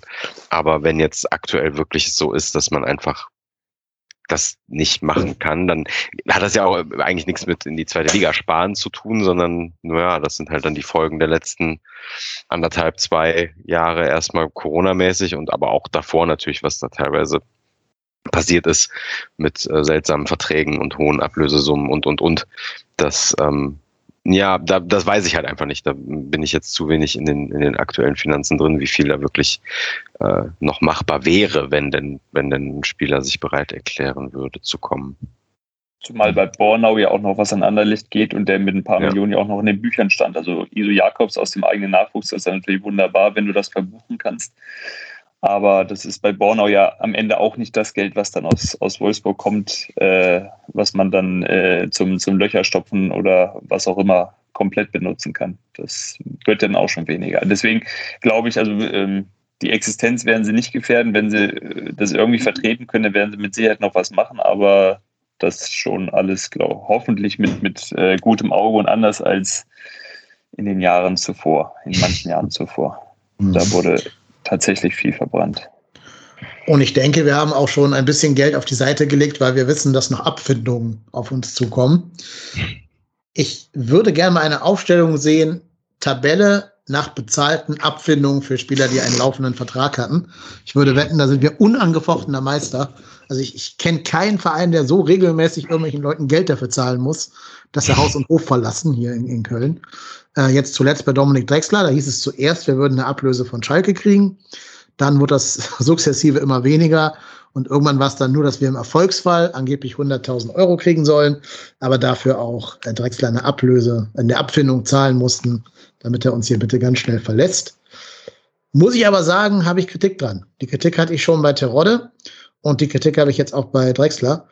Schalke ist nicht mehr so arm, wie die immer tun. Die haben für sehr viel Geld Spieler verkauft ähm, die haben diese Staats, Staatsbürgschaft oder Landesbürgschaft von, von Herrn Laschet bekommen. Ähm, und wenn die einen Spieler wollen, sollen die gefälligst dafür zahlen. Dann ist mir halt egal, ob man das Abfindung nennt oder Ablöse oder weiß der Geier was. Aber ich sehe es irgendwann nicht mehr ein Spieler, für diesen Markt gibt in der zweiten Liga. Wie Terodde, wie Drexler, dass wir denen immer Geld geben müssen, damit die weggehen, weil wir Angst haben, deren Gehalt an der Backe kleben zu haben kann für mich kein Argument sein, dass du immer allen Geld hinterher wirfst, die uns verlassen, obwohl die bei ihrem neuen Arbeitgeber gesetzte Stammspieler sind. Das, das will mir einfach nicht in den Kopf. Also, ich weiß, was du meinst. Ich glaube allerdings, dass du bei dem, also, dass Dominik Drexler zum Beispiel so ein typisches Beispiel dafür ist, dass das natürlich einfach die Probleme der, der Vergangenheit sind. Weil du hast diese Spieler, diese, ich sage jetzt mal vorsichtig, mittelmäßigen Zweitligakicker. Ob das ein Drechsler ist, ob das ein Sobich ist oder hier Hauptmann und wie sie alle heißen, die hast du mit Geld zugeschissen. Die haben sich wahrscheinlich krumm und schief gelacht, dass du für die so viel Geld bezahlst. Natürlich haben die das genommen. Also wenn, wenn mein Arbeitgeber morgen zu mir kommen würde und würde sagen, pass auf, wir haben uns das jetzt nochmal durchgerechnet, du kriegst jetzt ab sofort das Fünffache, da sage ich auch nicht, hm, ja, seid ihr euch sicher, denn äh, bin ich das denn tatsächlich wert oder könnt ihr euch das denn leisten? Ja, das würde ich auch nehmen. Und du kriegst wahrscheinlich diese Spiele andersweitig nicht los. Weil warum sollte ein Dominik Drexler zu Schalke gehen, wenn der da kolportierte eine Million Euro weniger verdient im Jahr? Das ist ja nicht unser Problem. Das ist das Problem zwischen Schalke und Drexler. Nee, das, nein, das doch, nein, das ist das Problem des ersten FC Köln mit seinem aktuellen Spieler weil Dominik Drexler hat halt nochmal Vertrag hier. Der kann, der kann genauso gut sagen, ja Leute, das ist doch nicht mein Problem, dass ihr jetzt gerade Geld sparen wollt und mich auch nicht braucht. Also du, du äh, zahlst ja keine Ablöse oder Abfindung für Spieler, die du behalten möchtest. Du zahlst Abfindung für die Spieler, die du vom Hof jagen willst. Und dass die nicht sagen, ach so, hm, also ich habe jetzt hier zwei für euch die Knochen hingehalten, habe hier gespielt und jetzt wollt ihr mich nicht haben. Und jetzt soll ich auf Geld verzichten? Den Fall wird es nicht geben. Ja, aber den Fall doch. Ja, aber wenn die geben. dem dann 300.000 mitgeben und noch 700.000 sparen, dann äh, ist der FC da durchaus äh, glücklich dann mit, wahrscheinlich auch. Und ja. ich glaube, das ist jetzt kein exklusives FC-Problem. Das wird bei uns irgendwie gefühlt immer lauter äh, gemacht und kritisiert, dass das äh, passiert. Bei, bei anderen Clubs ist das ja auch durchaus gang und gäbe, dass da was mitgegeben wird, äh, um die Leute von der Payroll zu bekommen. Es sei denn, das sind richtig gute Leute. Äh, und da, da ist der Punkt, da verstehe ich dich. Wenn, wenn Schalke den will, weil die wissen, das ist ein Stammspieler für uns in der zweiten Liga und der hat in der zweiten Liga auch schon gezeigt, dann, dann sollen die auch äh, Ablöse zahlen. Wenngleich jetzt möglicherweise haben die auch was gezahlt. Also das, das, das, was alles geschrieben und gehandelt wird, muss ja auch nicht immer komplett der Wahrheit entsprechen. Deswegen äh, haut man immer gerne auf den FC drauf, äh, weil der angeblich alles rausdonnert. Äh, ich, ich glaube, vollblind sind die hoffentlich auch nicht, die, die das da entscheiden. Nicht mehr. Ja. Oder nicht, nicht mehr, ja. Also bei Drexler war ich auch erstmal, das war glaube ich, das hat dann bei vielen das auch so übertönt, weil, also ich persönlich war einfach froh, dass er weg war. Ich konnte ja. ihn nicht mehr sehen, ehrlich nicht mehr. Ähm, Aufgrund der Vorfälle oder grundsätzlich als Spieler? Sowohl als auch. Sowohl als okay. auch. Also in der zweiten Liga absolut ähm, äh, abgeliefert, da braucht man auch nichts zu sagen. Aber für mich absolut überhaupt nicht Bundesliga-tauglich. Hat nicht annähernd irgendwie mal nachgewiesen, dass der erste Liga spielen sollte. Und dann kommt natürlich noch on top diese, diese Spackengeschichte, ähm, was einfach auch halt, ja, so super ungeschickt ist, ne? Ähm, und in Kombination, dann war ich, ich war echt froh, dass der einfach weg war. Passt dann auch gut zu Schalke. Muss ich für mich sagen. Es passt gut dahin. Ähm, sympathischer Spieler für einen sympathischen Club. Und ähm, wenn wir dadurch die Kohle sparen. Ich meine, dass der offensichtlich ja siebenstellig verdient hat, das ist ja äh, unfassbar eigentlich. Das kannst du ja keinem erzählen. Ja. Und wenn der dann nicht mehr auf der Payroll steht, dann, dann ist es so. Und ja. Hat der eigentlich wirklich 4,5 Millionen gekostet? Ich hatte das jetzt in dem Rahmen ja. des Wechsels ja. nochmal gelesen, bin da zusammengezuckt. Also es ist natürlich die Vor-Corona-Zeit gewesen, da, da wirkt das alles noch äh, verrückter, aber 4,5 ist, wenn das tatsächlich stimmt, war das schon eine Wahnsinnssumme. Ja, vor allem, weil diese, diese, dieser, dieser FC, das spreche ich Michelin. Genau, die haben den für zweieinhalb ja, geholt, ne? Und drei Wochen später haben wir dann gesagt, ach komm, wir geben euch viereinhalb. Ja, also. Das war mal ein ich, gutes Geschäft. Also ich glaube ja, also ich glaube, also, soweit ich das mal gehört habe, hatte Drexler in seinem Vertrag einen einen Deal mit, also ein Deal mit Kiel, hoho, ähm, dass er, glaube ich, nicht zu einem direkten Konkurrenten aus der zweiten Liga, also er durfte nur für eine für diese festgeschriebene Summe wechseln, wenn er nicht in die zweite Liga wechselt. Ja, okay. Und ich könnte mir durchaus vorstellen, dass man gesagt hat, pass auf, dann wechsel doch hier zu Mütcheland und dann wechselst du dann von dort aus zum FC. Das ja. ist auch auf jeden Fall Es soll so Konstellationen geben, genau, dass du, dass du dann gar weil so musstest du ja nicht verhandeln, also nicht mit, mit Kiel verhandeln. Und glaubt mal, ich glaube nicht, dass es günstiger gewesen wäre, wenn wir da mit Kiel hätten verhandeln müssen. Mit dem Wissen, dass Drexler zu dem Trainer geht, den wir gerade da weggeholt haben und davor ja noch Tschichos.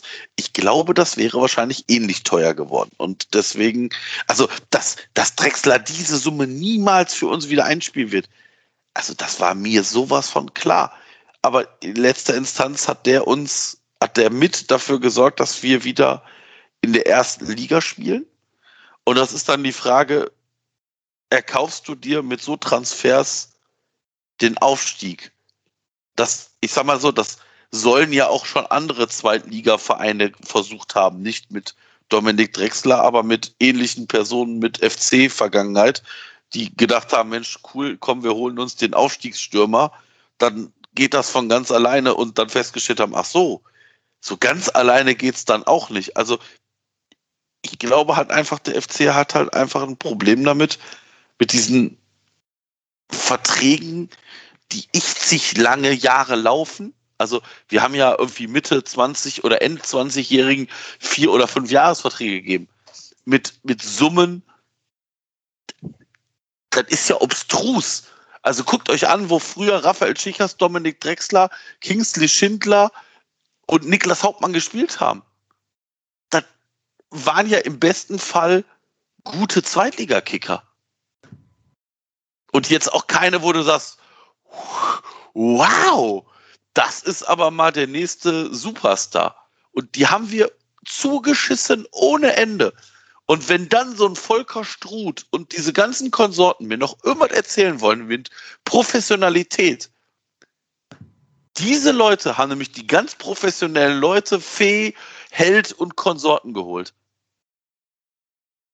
Und die sind dafür jetzt verantwortlich, dass du diese Spieler alle mit Abfindung wegschicken musst. Das wird so sein. Also, so, weißt du, so, ein, so ein Dominik Drexler, der, ich sag jetzt einfach mal, 1,5 Millionen Euro bei uns verdient, den wird kein Schalke 04 in der, für die zweite Liga holen. Unter keinen Umständen. Dann musst du einfach aus der Tasche fliegen, einmal, um für den eine Abfindung zu zahlen, um den dann auch los zu sein, weil ich glaube nicht, dass, der Paul hat das gesagt, ich glaube nicht, dass Dominik Drexler unter Baumgart so die Riesenoption war. Und dann wirst du den einmal mit ein bisschen finanziellem Einsatz einfach los. Dass man natürlich im Idealfall für die noch Ablöse kassiert soll. Das sollte man versuchen, aber wenn man es nicht hinkriegt, dann muss man leider diesen Weg gehen. Dass das nicht optimal ist und dass ich mir natürlich auch wünsche, dass man für jeden Spieler noch Geld kriegt. Aber ich glaube, gerade jetzt während Corona oder nach Corona oder wir sind ja immer noch während Corona, wirst du für so Spieler keine Ablöse finden. Ich sehe es anders. Ich bin der Meinung, wenn Schalke den will, soll Schalke diese Abfindung bezahlen, die wir da bezahlt haben. Ob man das jetzt Ablöse nimmt oder whatever, ist mir egal. Ähm, und wenn nicht, habe ich auch schon bei Terrorde gesagt, lass die mal ein bisschen zittern. Lass Schalke mal das Auftaktspiel gegen HSV verlieren, ohne Drexler. Dann finden die schon irgendwo noch 250.000, die sie uns geben können. Das ist doch immer so. Da muss man, glaube ich, als FC auch mal ein bisschen längeren Atem haben und nicht sofort beim ersten Angebot sagen, hier, nimm 100.000 und geh. Sondern auch mal so ein bisschen da den Zweitligisten am Ja, aber was ist, aber, aber stell mal vor, das, das kann man sicherlich so machen, wenn du den langen Atem hast und sagst, yo, äh, ob wir die jetzt, ich sage jetzt mal vorsichtig, ob wir die 200.000 jetzt bekommen oder nicht, ist egal. Dann kannst du diesen langen Atem haben. Aber mit dem Wissen, dass es durchaus passieren kann, dass die dann sagen, ja, okay, alles klar, wir holen nicht Drexler, sondern wir holen Philipp Clement. Philipp Clement, äh, äh, Kevin Stöger, äh, irgendjemand der gleichen, ich sag mal, Güteklasse, der dann vielleicht keine Ablöse kostet und der vielleicht sogar noch günstiger ist. Und der den ähnlichen Output bietet. Dann, dann, dann, dann holt sich Schalke diesenjenigen oder aus dem Ausland irgendjemand, und du stehst dann da, hast dann deinen Dominik Drexler noch da, der grinst dich an und sagt, ja, also ich wäre ja gegangen. Und da bist du, bist du ja der Gelackmeierte, weil du musst weiterhin diesen, diesen teuren Spieler zahlen, der dir dafür auch keinen, keinen signifikanten Mehrwert bietet ich denke, darum ging es halt vor allem. Ne? Ich glaube, da, da war wirklich dann dieses, dieses absurd hohe äh, Gehalt bei ihm das Thema. Wenn er jetzt ein Drittel davon verdient hätte, dann hättest du wahrscheinlich auch sagen können, du, oh mein Güte, dann sitzt er zur Not halt auf der Tribüne, ne? dann ist es so. Aber bei dem, was du halt da an, an Geld mitbindest, wenn der dann da sitzt und dann halt irgendwie gar keine Leistung kriegst und offen, also wenn dann auch der neue Trainer eher sagt, boah, mit dem kann ich jetzt auch nicht so viel anfangen, ne? und du weißt eigentlich schon vorher, der wird zwei oder dreimal spielen in der Saison, ja, dann, ähm, dann ist das so und dann bist du halt froh, wenn der weg ist. Und wahrscheinlich, und kann natürlich auch gut sein, dass Schalke genau das auch wusste ne, und gesagt hat, ja, und, und, auch sagt, wir brauchen ihn jetzt auch nicht unbedingt, so, ne, es wäre nice to have, aber muss jetzt, also wir sind jetzt auch nicht so, dass wir da alle Hebel in Bewegung setzen. Ja, dann. Denn ansonsten kommt dann nächstes Jahr ablösefrei. Also genau. jetzt hätten sie eh kein Geld mehr gekriegt und jetzt haben die einfach noch Gehalt gespart. Ein bisschen was drauf gegeben oder mitgegeben, Gehalt gespart und so haben sie es letztendlich spart der FC und, und zahlt nicht drauf bei dieser Sache. In, ja. Nur jetzt in dieser Transferperiode insgesamt natürlich ist es schon ein Minusgeschäft. Aber. Wenn wir es mal zusammenrechnet, haben wir für Dominik Drexler 9 Millionen Euro gebunden. 4,5 Ablöse und dreimal Jahresgehalt muss man sich mal auf der Zunge zergehen lassen für fünf Bundesligatore und gut, beim Aufstieg hat er viel genetzt, klar. Aufstieg, klasse mit ihm gehalten, das heißt, er hat die Bundesliga mit, mitgebracht, das, das, ein Stück weit hat das zumindest äh, wieder reingespielt. Ja. Auch wenn, sein, auch, wenn Zutun, auch wenn sein Zutun in der Bundesliga jetzt vielleicht nicht ja, also, überragend ja, Also bei der zweiten Liga bin ich voll bei euch. Also Bundesliga, ja, ja, da hat, da, da ist sein Anteil Überschaubar. Überschaubar. Überschaubar. Ja, Überschaubar. in der, Aber in der zweiten Liga, da, da gibt's ja, da, da sprechen ja auch die Zahlen für ihn. Der hat doch fast, was hatte der? Der hat doch fast 30 Scorer-Punkte oder sowas. Ja, das, das ist ein Zweitligaspieler. Das, so, das ist das ist gar keine Frage. Da ist Aber- der sportlich über jeden Zweifel erhaben gewesen damals. Aber danach war es dann ja sehr, sehr dünn. Ja, aber das ist, das ist, das, das ist genau so ein Spieler wie Simon Terodde. Das Ja. ist genau so ein Spieler. Das sind die Spieler, die in der zweiten Liga, wo du die, wo du siehst, ah, Simon Terodde spielt, ah, da mache ich doch mal eben die Torwette, das sind doch mal wieder lockere, leichter 10 Euro, die ich mitnehme. Und aber, aber das hat doch Gründe, wieso Simon Terodde, ich glaube, in jedem Jahr 20 Tore gemacht hat in der zweiten Bundesliga. Oder ansatzweise 20 Tore. Und wie viel ist sein bestes Jahr in der Bundesliga? Sechs? Ach, acht, acht. Acht. ich, ne? Acht. Ich, ich würde sogar mal eine Lanze für Terodde brechen. Ich wette, in einer Mannschaft, die viele Strafraumszenen in der Bundesliga hat, wäre der gar nicht so schlecht. Bei Bayern München würde der zweistellig treffen, definitiv. Ja, gut. Genau. Ja, bei, bei Leipzig. Bei Bayern Bei München würde ich wahrscheinlich auch zweistellig treffen. Nein, würdest du nicht. Ich kenne dich nicht, ich kenne dich nicht, aber ich, äh, also ich weiß nicht, wie du aufgestellt bist. Also, ich sag mal so, ich müsste mal nur gezielt anschießen. Also, ich sag mal, also natürlich, ich möchte mich jetzt nicht mit Simon Terodde auf ein, auf ein, auf ein, auf ein Niveau stellen. Das äh, es wäre es gut zu viel, aber also natürlich ist, äh, aber Simon Terodde ist einfach, das ist dieser, das ist die Sekunde Unterschied zwischen zweite Liga und erste Liga. Und das ist einfach so. Und das wird man nicht wegdiskutieren können. Und wo soll denn der spielen? Also jetzt mal im Ernst, ja klar, wenn der in Leipzig spielen würde oder bei Bayern wird der vielleicht zehn Tore machen. Ja, geschenkt. Aber da wird der nicht spielen. Leipzig brauchte letztes Jahr dringend einen Stürmer. Ich glaube, die wären mit dem besser dargestanden als ohne ihn. Wir im Übrigen auch, glaube ich. Ja, wir auch. wir, wir Ja. hatten ja nun auch lange genug keinen Stürmer da stehen. Dann ist Terodde immer noch natürlich Mhm. wesentlich besser, als einfach ohne Stürmer zu spielen. Ja, das ist schon, schon absolut, absolut klar. Ähm, aber ja, das ist, das stimmt schon, dass dem für die erste Liga so diese, ja, das ist so eine, so eine, so eine, so ein Bruchteil einer Sekunde eigentlich nur Handlungsschnelligkeit eben dann abgeht, was du in oftmals in der zweiten Liga einfach mehr hast, diese Zeit. Der hat einfach auch, also der, der spielt in der zweiten Liga bei den Spitzenmannschaften, da hat er die Bälle im, im Strafraum, wo er sie braucht, und die hat er beim Abstiegskandidaten in der Bundesliga, hat er den nicht, und da hat er weite Wege zum, zum Tor vor allen Dingen in der Regel dann bei, bei seinen Mannschaften gehabt, auch beim FC. Und äh, entsprechend schießt er dann weniger Tore, A- weil das Absolut. nicht seine Qualität ist. Das wäre dann mal die Frage, wie, wie, wie viel Tor der bei Sandhausen machen würde in der zweiten Liga. Ne? Dann Mhm. könnte man das vielleicht dann vergleichen. Aber ja, das stimmt natürlich, dass der Wie viele Tore würde Robert Lewandowski in Sandhausen machen? Challenge accepted, Robert Lewandowski. Du weißt, was du zu tun hast. Flanke, Diekmeyer, Kopfball, Lewandowski. Dominik, äh, hier, äh, spielt er nicht auch Keter Ruel oder so? ja, ja. Ja. Schönes Sturmduo. Aber lass uns mal ein bisschen wegkommen von Spielern, die nicht mehr im ersten FC Köln spielen und mal so ein bisschen zurück zum FC. Ähm, habt ihr noch einen Wunschspieler, vielleicht von denen, die gerüchtet worden sind oder von euren eigenen Ideen her, wo ihr sagt, FC, macht den klar, kostet, was es wolle? Gibt es da immer auf eurer Liste, den ihr unbedingt gerne am Geisbockheim sehen würdet? Warte, koste, was es wolle. Naja, dann, also dann, in unserem Rahmen. ne? Ja, also als Kostic, was es wolle. Ja, genau. ja, aber also, als ich Poyampalo gelesen habe, war mein, war so, so der erste Impuls zu sagen, ach cool. Weiß ich nicht, ob das. Aber bei mir gar nicht so, weil ich dachte, das- ist irgendwie der gleiche Schlag, den wir dann, dann nochmal haben. Hm. Irgendwie äh, verletzungsanfällig so ein bisschen und, und auch nicht mehr der allerjüngste. Da, da, da, da hätte ich gerne irgendeinen anderen Stürmertypen. Auch wenn er mich jetzt gerade direkt nicht anspringt. Ich, ich mache mir mal kurz Gedanken, ich gucke mir mal die Bundesliga-Kader an.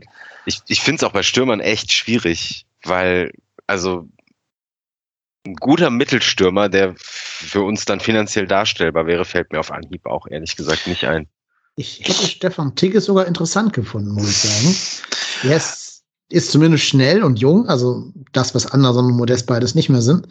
Hm. Ähm, ob der garantiert in der Bundesliga knipst, ist natürlich eine andere Frage, klar. Ja. Aber wir werden auch keinen kriegen, der garantiert in der Bundesliga knipst. Weil das, dafür sind wir der falsche Verein. Also bei Tigges bin ich mir halt nichts, also du brauchst hier idealerweise einen Stürmer.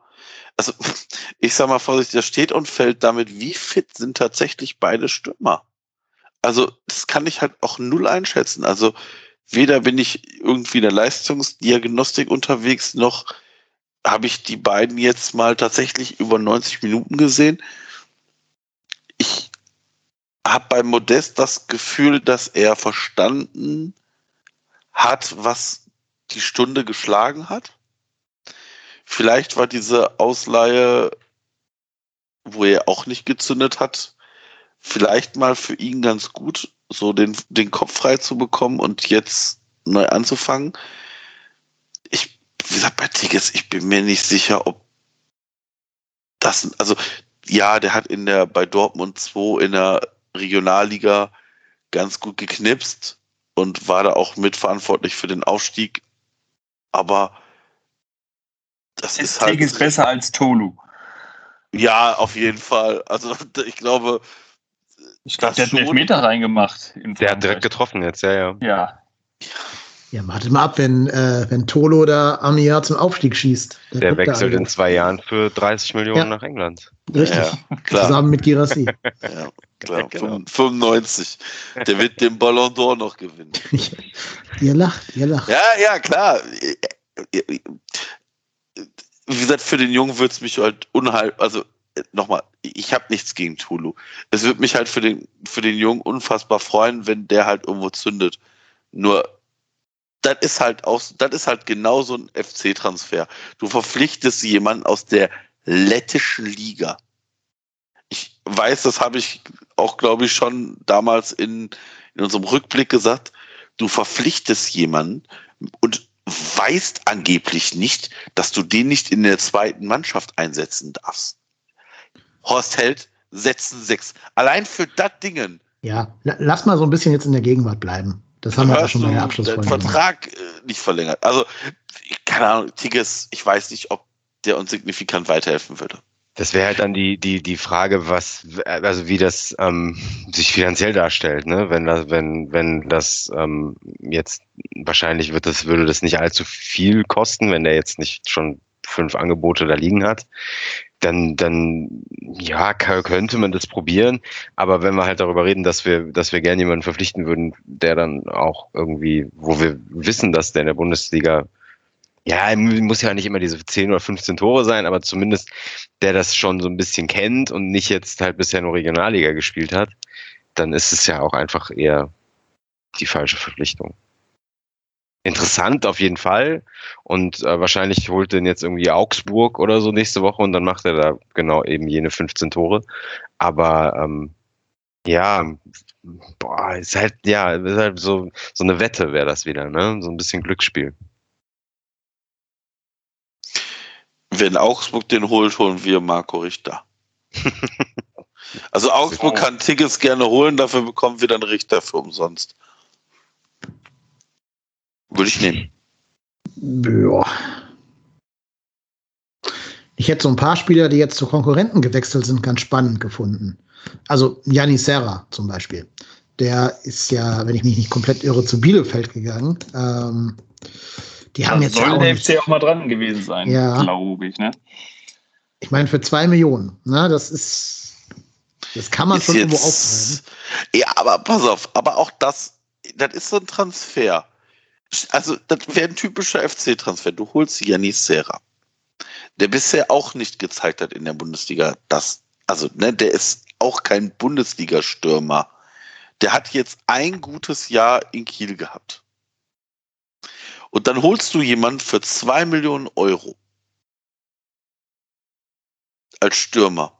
Und der zündet nicht. Ich weiß, was du sagen würdest, Dennis. Wie kannst du jemanden für zwei Millionen holen? das kannst du nicht machen, der ist viel zu teuer, da muss jemand, wenn du für Geld, für den Geld ausgibst. Und dann ist genau der, den würden wir, den würden wir einen Vierjahresvertrag geben. Und dann würden wir den nach zwei Jahren für teuer Geld wieder loswerden.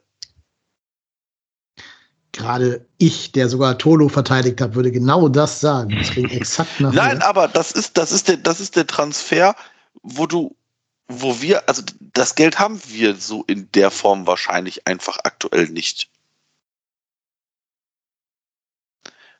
Nicht für einen Spieler wie Janis Serra, der auch noch nicht Bundesliga bewiesen hat.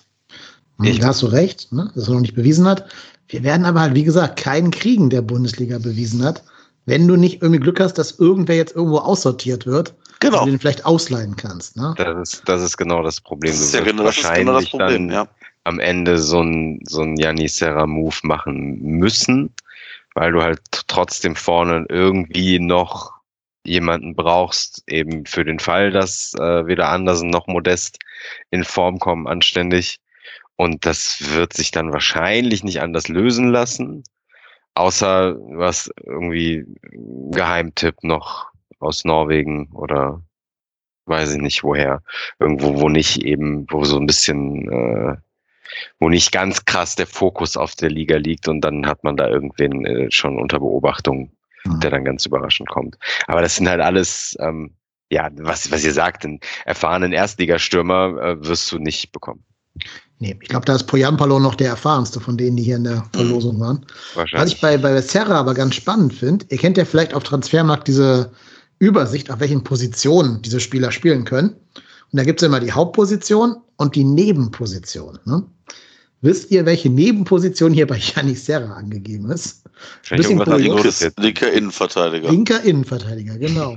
Ja, aber wahrscheinlich, weil er den, wahrscheinlich, weil er das einmal gespielt hat. Bestimmt, ne? Ist ja Der ist früher, ich 1,93. glaub, der, der, der hat früher gespielt und ist dann in den, in den Sturm gewechselt, meine ich. Ja, bestimmt in der Jugend irgendwie, ne? Bei, bei Havelse oder so. Ich weiß es nicht. Also, ja, also ganz ehrlich, das, also Transfermarkt ist ja auch was, die gucken, wo ist dieser, hat, der, hat dieser Spieler schon mal gespielt. Und das sind ja dann teilweise Daten, ich sage jetzt mal vorsichtig, der hat bei Dortmund 2 schon mal auf der Position gespielt. Ja, ähm, um das jetzt mal vorsichtig zu sagen, die Informationen, die man so aus der Regionalliga bekommt, sind auch nicht immer die taktisch richtigen Informationen. Also wenn da so ein Trainer aufstellt, dann, dann schreibt er die einfach auf, also da, da geht ja keiner hin zum Trainer und sagt, äh, spielst du jetzt hier, äh, also der schreibt einfach elf Namen auf den Spielberichtsbogen und dann wird der von irgendwelchen findigen Fans, wird das ausgearbeitet. Also das ist ja dann auch nichts, Oder der ist der. Kevin McKenna von Dortmund 2 gewesen. ja. Aber ich sage jetzt mal vorsichtig, wenn du, das ist so wie, wie Sali Özcan auch irgendwann mal Sturm gespielt hat. Ja. Na, also wenn du das äh, auf Profiniveau dann, ich sag jetzt einfach mal zwei, drei, vier, fünf, sechs Jahre nicht gespielt hast, dann, also ich glaube, grundsätzlich kannst du jeden Fußballer sagen, so, du spielst, versuchst jetzt mal bitte das und das zu spielen, dann werden die das alle besser hinkriegen als wir zusammen. Aber das ist ja was anderes, ob du dann halt auch gegen Profis spielst oder nur so Thekentruppenniveau. Mhm. Aber ähm, wir haben ja noch einen weiteren Neuzugang, den wir noch gar nicht besprochen haben. Immer nur so andeutungsweise. Aber ich lasse doch mal ein bisschen ins Detail gehen. Wahrscheinlich ist der wichtigste Neuzugang dieses Jahr gar nicht auf dem Platz zu finden, sondern ähm, links oder rechts neben dem Platz auf der Trainerbank. Wir haben nämlich Steffen Baumgart vom SC Paderborn verpflichtet. Der bringt mit seinen Co-Trainer René Wagner. André Pavlak wird sein zweiter Co-Trainer, der ja so eine Art ständiger Co-Trainer beim FC werden soll oder auch schon gewesen ist in der Vergangenheit. Ähm, Andi Menger wird künftig den Grill bei Hertha anschmeißen, denn Uwe Gospodark ist neuer Torwarttrainer geworden. Rein optisch ein kleiner Unterschied zu Andi Menger, was so die, den Body Mass Index angeht. Ähm, Halbiert. Wobei der vermutlich sogar identisch ist, weil der Gospodarek Muskeln hat, aber egal, was den Umfang angeht. Ist auch egal, weil es geht ja um die Qualifikation auf dem Platz und nicht um den, ums Body-Shaming. Steffen Baumgart. Ähm, wir haben Kann schon ich, angedeutet. kann ich dass noch wir- mal ganz, ga- ganz kurz, sorry, wenn ich da noch mal, bevor wir, nur ganz kurz zu Andi Menger.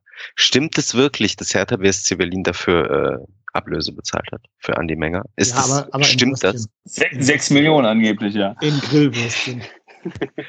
Nee, also, also ich, weil als ich so das gehört habe, da, da, da habe ich dann, das fand ich sehr seltsam. Das, also, also wenn es so wäre, ich habe es auch gehört, wenn es so wäre, müsste man Jörg Jakobs ein Denkmal bauen vor dem Geisbockheim. Ja, ja. Dann nehme ich alles zurück, was ich gerade über Drexler gesagt habe und so, dann. Okay. Nee, gut, aber es also ist jetzt nicht verifiziert oder so. Das, Nö, also okay, ich glaube, okay. offiziell wurde der Vertrag aufgelöst und Hertha hat einfach den aufgenommen dann, einen Vertrag. Klar.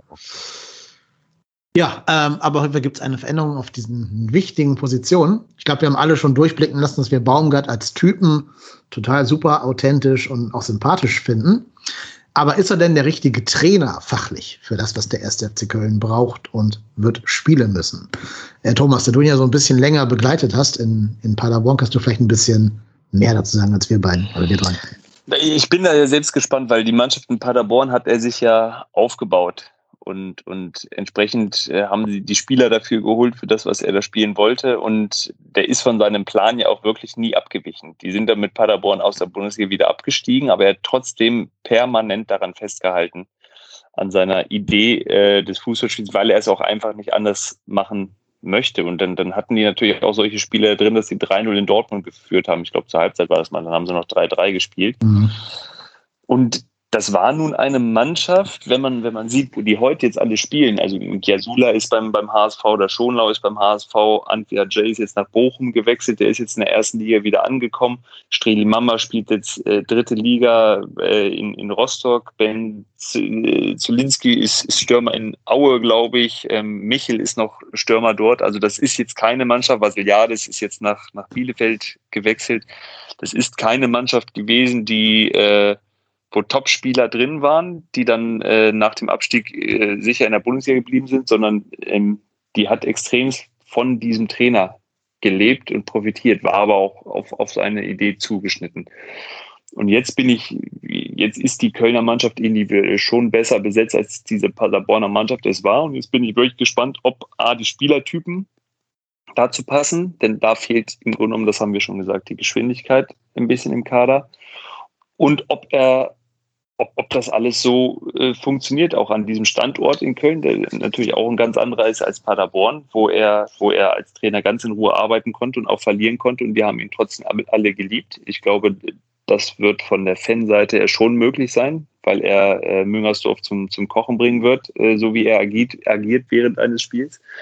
Ähm, nur was ist, wenn der vier Spiele in Köln verliert, das ist was anderes, als wenn er vier Spiele in Paderborn verliert am, am Stück. Und ähm, da bin ich auch gespannt, wie er dann äh, mit, mit medialer Kritik umgeht und äh, wie sich das Ganze entwickelt. Aber trotz allem bin ich überzeugt, dass der FC einen richtig geilen Trainer geholt hat, der sich dann nicht verbiegt und, und der keine Show macht und der keine Spielchen macht mit irgendwelchen äh, Sachen drumherum, sondern der sich voll seiner Aufgabe hingibt und äh, den großen Wunsch hat, äh, Erfolg zu haben beim ersten FC Köln. Und, und das ist, glaube ich, gar nicht die angesichts der ganzen Sachen, die drumherum passieren beim FC, ist das nicht die schlechteste Voraussetzung für einen Trainer, dass der, dass der ähm, bei sich und der Mannschaft ist und nicht irgendwelche anderen Sachen noch im Kopf hat.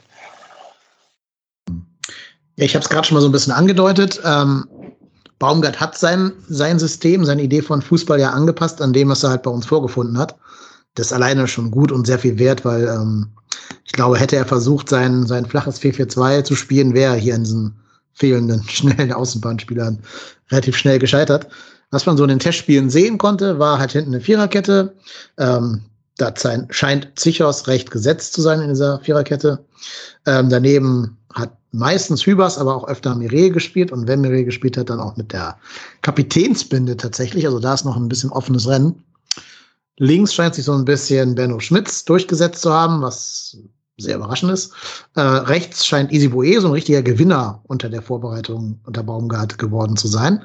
Ähm, wobei auch Kingsley Schindler da jetzt einen Schritt nach vorne gemacht zu haben scheint. Davor spielt dann Raute, haben wir auch gerade schon besprochen. Hector und Keins auf den beiden Achterpositionen, also links und rechts in diesen Halbpositionen der Raute. Marc Uth hat quasi immer auf der 10 gespielt, ähm, zumindest von Beginn an. André Duda nur auf der Bank. Ist auch noch eine spannende Personalie, wo man gucken muss, was daraus werden wird. Ähm, und tatsächlich hat ähm, den Sturm meistens Anthony Modest mit Jan Thielmann zusammen gebildet. Ganz spannend fand ich so die Rolle der Außenverteidiger.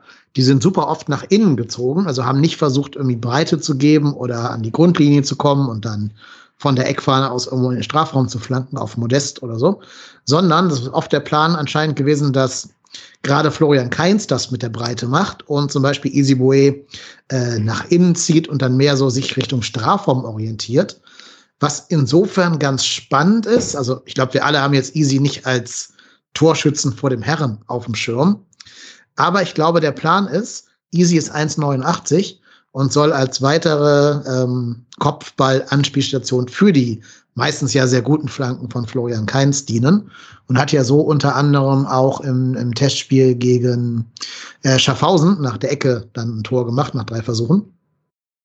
Also Easy ähm, scheint gegen ein sehr wichtiger. gegen Elversberg. Gegen Elversberg, Entschuldigung, genau. Ja, ja. Gegen Elversberg. Ähm, genau, das heißt also Easy ähm, scheint da ein ganz wichtiger Baustein in diesem System Baumgart zu sein, auch weil er der Einzige ist, der die Geschwindigkeit hat, um von da hinten nach da vorne zu kommen und gegebenenfalls sogar wieder zurückkommt.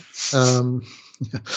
Ist aber spannend. Also müsste man ein bisschen darauf achten. Ich glaube, Baumgart geht es unheimlich darum, so den gegnerischen Sechserraum zu überladen, ne, weil dann natürlich mit einer hängenden Spitze Thielmann, mit Marc Uth und diesen beiden einrückenden Außenverteidigern sowie den eventuell nachschiebenden beiden Achtern schon eine ganze Menge Spieler rumstehen. Ähm, allein deshalb kam da auch viel mehr Offensive zustande, als das in langer Zeit unter Markus Gistol der Fall war, wo es ja doch sehr ums destruktive, zerstörende Spiel ging ähm, und wo es nie um Überladung von irgendwelchen Räumen ging. Das gab es im System, im System Gistol nicht.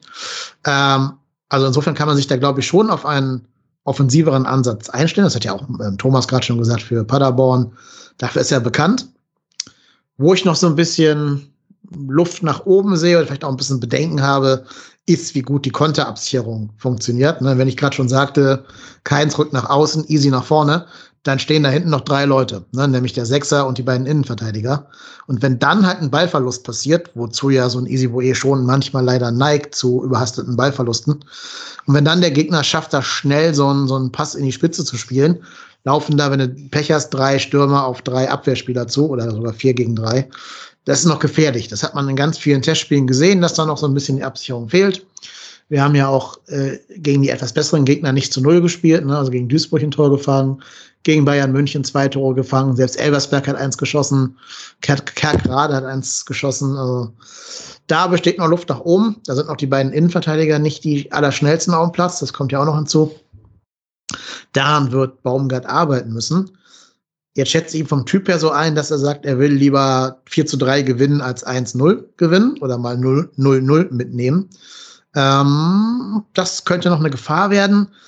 Da habe ich manchmal so ein bisschen so ein Zucken im Auge und so ein in der Fötusposition hin und her wippen, wenn ich an, an äh, Storle Sulbacken denke, der ja einen recht ähnlichen Ansatz verfolgt hat.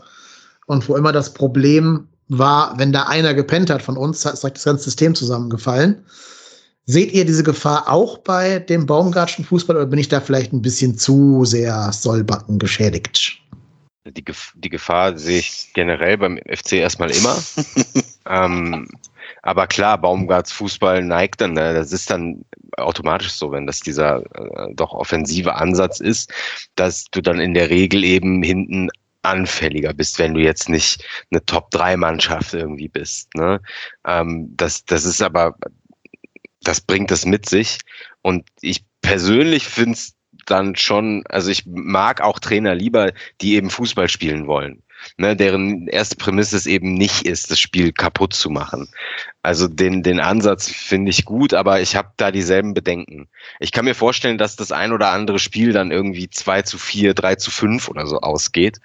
Ähm, und ja, dass, dass man zwar durchaus mehr Tore schießt, aber eben dementsprechend auch hinten dann äh, ein paar mehr fängt. Das ist äh, so ein Bedenken.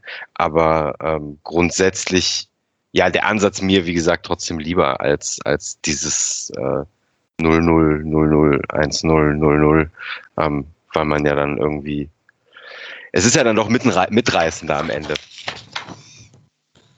Also ich muss ganz ehrlich sagen, ich teile diese Angst doch nicht vollständig. Vielleicht auch, weil ich die Spiele nicht alle in Gänze gesehen habe, aber es ist ja jetzt nicht so, dass wir jetzt traumwandlerisch defensiv gut aufgestellt durch die letzte Saison gegangen sind. Also ich habe selten Spiele beim FC gesehen, wo ich gedacht habe, hier brennt heute defensiv nichts an. Und genau das war doch immer unser Problem in den letzten Jahren. Wir standen defensiv auch nicht sicher und hatten vorne keinen Plan. Und ich habe zum ersten Mal das Gefühl, dass der Trainer sagt, alles klar, wir haben nicht Ram Adrian, äh, hier nicht Adrian, das ist äh, Sergio Ramos Sergio da hinten drin oder äh, Sühle oder wen auch immer. Das heißt, wie kann ich die, ich sage jetzt mal vorsichtig, defensive Anfälligkeit, was kann ich dagegen setzen? Und da kann ich nur einen Offensivplan dagegen setzen. Es kann natürlich sein, dass wir uns da vielleicht mal ein Tor fangen. Aber diese Tore haben wir uns letzte Saison auch gefangen. Ja, mit Mauerfußball. Genau, und dann ist es wahrscheinlicher, dass da aber auch dann zwei Genau, schießt, ne? und genau, wenn du, wenn du aber trotzdem dann da Chancen generierst, die wir letzte Saison nicht generiert haben oder selten generiert haben, dann hast du zumindest die Chance, dieses Gegentor auszugleichen oder ein 2-1 zu machen oder was auch immer. Also ich halte es für taktisch ausgewogener als das, was wir in den letzten Jahren unter Gistol und Bayer Lorzer gesehen haben.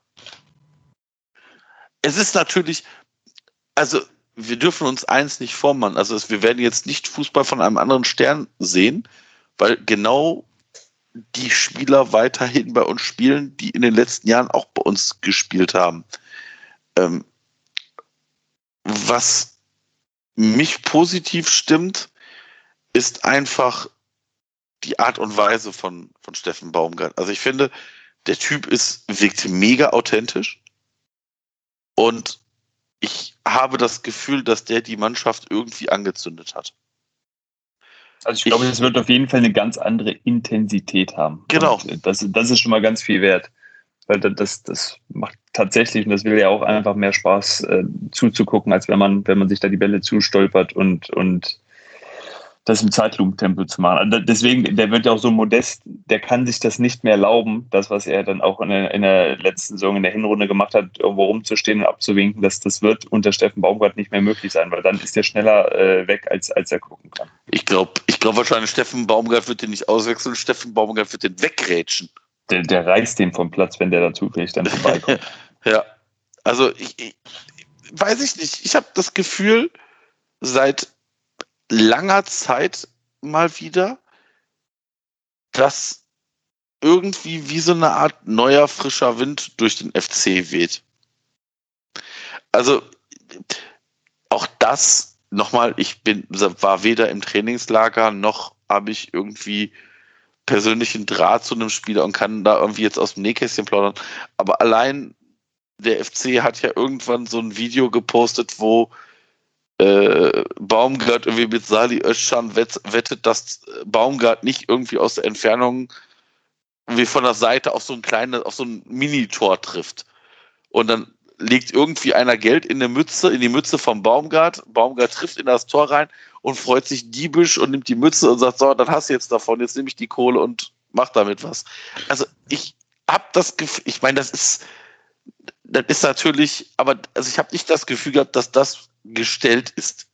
Und ich kann mir auch nicht vorstellen, dass Steffen Baumgart sowas für die Social Media Abteilung fabriziert. Demnach habe ich das Gefühl, dass da irgendwie frischer neuer Wind ist. Der ist. Das ist natürlich nicht frei von Gefahr. Das sollte uns klar sein. Wir werden auch nicht um die Meisterschaft spielen. Auch den Zahn muss ich leider jedem FC-Fan ziehen. Oh. Es wird wahrscheinlich auch nicht um Europa gehen. Es wird wahrscheinlich lange gegen den Abstieg gehen. Ich habe aber irgendwie, warum auch immer, ein positives Gefühl. Ich kann gar nicht sagen, warum und wieso. Ich habe aber nach ganz, ganz langer Zeit mal wieder wirklich ein positives Gefühl dabei. Vom Typus erinnert er ein bisschen an Stanislavski damals. Auch mit Musik oh. und Training und so weiter. Auch wenn das dann nicht äh, auf, auf dem Platz nicht äh, sonderlich gut wurde, aber vom, vom, vom Ansatz her. Ja, und jetzt hast du es mir wieder madig gemacht. Nee, nee, ich, ich, ich finde ihn auch besser als Stani, das muss ich sagen. Deutlich besser. In drei Jahren hat äh, Steffen Baumgart dann eine Rewe-Filiale in Hamburg. Jo. Ja. Nee, aber also ich sehe das genau wie ihr, dass da auf jeden Fall ganz viel so Druck und Ballast von der Mannschaft abgefallen ist. Und vor allen Dingen war mein Eindruck, ich habe die Testspiele wirklich ganz großenteils gesehen, die reden plötzlich miteinander auf dem Platz. Das, was wir immer unter, unter Gistol ähm, bemängelt haben, dass da nur mal Psychos und eventuell Hector miteinander sprechen. Das war jetzt komplett anders. Die haben da alle miteinander geredet und haben sie auch angefeuert, angeschrien, haben sie auch gegenseitig so ein bisschen gecoacht und haben gesagt, hier, äh, weiß ich nicht, hier, Louis Schaub, du musst da und dahin verschieben. Und natürlich von draußen, Baumgart coacht quasi 90 Minuten und schreit da alles zusammen, wenn da einer irgendwie falsch steht. Ne? Äh, ob die das wirklich hören, jetzt im Stadion, wenn da wieder ein paar Zuschauer erlaubt sind, so vielleicht 20.000 oder so, weiß ich gar nicht. Aber in den Testspielen haben sie es auf jeden Fall gehört. Und das, das auch gemerkt, war mir bei Gisdol ja wirklich viel, viel, mm. viel zu wenig. Bei so, bei so einer 2-1-Führung gegen Borussia Dortmund im Heimspiel, als, als es mir von außen äh, zu ruhig war, auch in, in Wolfsburg, als sie eigentlich gut gespielt haben und er äh, praktisch zugesehen hat, wie, wie die Mannschaft äh, immer schwächer wurde. Und das, glaube ich, äh, macht zumindest so ein paar Prozent auch nochmal aus, was Baumgart da von außen veranstaltet. Auch gerne mal mit, mit dem Schiedsrichter und, und äh, seine, seine Mütze wird dann auch mal fliegen und er wird eine gelbe Karte sehen, um irgendwas auszulösen Definitiv. in der Truppe. Bin gespannt, was Baumgart bei der ersten VAR-dubiosen Entscheidung gegen uns machen wird. Auf das alle aufgerissen den Fernseher auf. Ich glaube, ja, wahrscheinlich geht er hin, schmeißt in den Kölner um, ja. Keller und ja, macht da ja. Randale.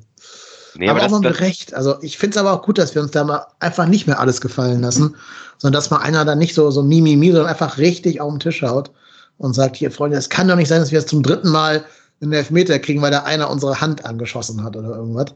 Ähm, Glaube ich auch, dass das einfach mal nötig ist, dass da jemand auch mal ein bisschen aus dieser, dieser Opferhaltung rauskommt und da einfach mehr auf den Tisch haut. Das ist, das ist ja auch was, was durchaus so ein bisschen den Fokus von einer vielleicht in dem Moment verunsicherten Mannschaft wegzieht. Ne? Ja. Wenn du dann an der Seitenlinie jemanden hast, der da halt äh, richtig steil geht. Ich meine, ne, das war, das war, ich meine, Achim Bayerlautzer schon gar nicht und auch Markus Gistol nicht. Das sind ja mehr so Typen, die, die bei Schwiegermutter an der Kaffeetafel sitzen und auch ganz nette Jungs sind und so, ne, nette Männer und, und äh, äh, alles gut, so, auch sympathisch bestimmt sein können, aber die jetzt nicht unbedingt jedem Respekt einflößen ne, oder, oder mal, mal, mal ein verbales Zeichen setzen an der Außenlinie. Das hat er ja schon nachgewiesen, dass er da der Typ für ist. Und das ist auch nicht gestellt bei ihm, ne? Das, das kaufe ich ihm halt komplett ab. Auf mich wirkt er auch wie auf euch total authentisch. Also der dann auch mal was impulsiv macht und eben nicht alles bedenkt. Ähm, ja, und ich, ich hoffe mal, diesen frischen Wind, den, den, den man so ein bisschen gefühlt von außen spürt, dass das eben auch der Mannschaft so geht. Ne, dass, dass die das genauso empfinden, dass die sagen, oh, guck mal, das ist ja mal ein ganz anderer Typ jetzt als die, die davor. Und äh, ich, ich traue ihm das auch zu, dass er so eine Mannschaft komplett abholt. Dass die, dass das so einer ist, für den du dann als, als Spieler wirklich auch mal eben über deine eigene Grenze hinausgehst, weil der genau das aus dir rausholt. Also ich habe Baumgart letzte Saison mit Paderborn in Braunschweig noch erlebt, äh, im, im leeren Stadion und da hatte irgendeiner von der Tribüne was runtergerufen, da pöbelte er von unten äh, zu dem hoch und er solle doch runterkommen und so weiter. Also sehr ähm, gut. Da, da, gut. da, steckt, da steckt alles in dem drin, wirklich. Ja, ich finde das super. So, so ein bisschen, so, so ein bisschen Positiv mehr, verrückt. Ja, aber auch so ein bisschen mehr, und das meine ich jetzt durchaus positiv, also ein bisschen mehr Assi sein auch mal. So ja. halt auf dem Fußball, wie du halt auf dem Fußballplatz bist und wie man, wie man das, wie, was dann auch mal okay ist. Ne? Und, und das, äh, ich, ich mag das sehr. Also ich finde das super, weil man so direkt dieses Gefühl hat, so, so, das ist einer von uns. Der, der geht voll mit. Ja, ja unterschreibe ich auch total. Ähm, hat mir immer gefehlt in der Mannschaft, so dieses bisschen assi sein. Da war ja Marius Wolf gefühlt der Einzige. Und dann ist zumindest der Trainer jemand, der das so ein bisschen vorlebt und das ist, glaube ich, sehr, sehr gut. Und ich glaube auch tatsächlich, dass da einige Spieler noch ein paar Prozent rausholen können, wenn du halt so einen Trainer hast, der dich kontinuierlich pusht und auch von außen halt coacht. Ich glaube auch, ich meine, dass ich glaube auch, dass dieses Team so ein bisschen aus seiner Komfortzone gerissen wird. Mhm. Das hat ja damals, ähm, ich habe leider den Namen vergessen. Wir hatten noch einen Hörer, äh, Quatsch, einen Mitpodcaster, der uns eine lange Nachricht über Baumgart geschickt hat vom Padercast. Mhm. Ja, der Der hat Stefan. uns, genau, der hat uns ja gesagt, ähm, dass Baumgart auch keine Erbhöfe hat. Nein. Spielt sie dreimal schlecht, bis halt raus. Ne? Ähm, und da werden sich ein paar Herren durchaus umgucken müssen. Also, ne, ich gucke da mal Richtung Tor, Richtung linker Innenverteidiger. Ich glaube, die können sich keine so lang anhaltenden Schwächeperioden erlauben wie in der letzten Saison, weil sie eh keine Konkurrenz zu befürchten hatten. Äh, das ist auch gut und kann dem Leistungsklima nur zuträglich sein. Da muss man nur hoffen, dass die Alternativen eben dann auch ihre Gunst der Stunde nutzen.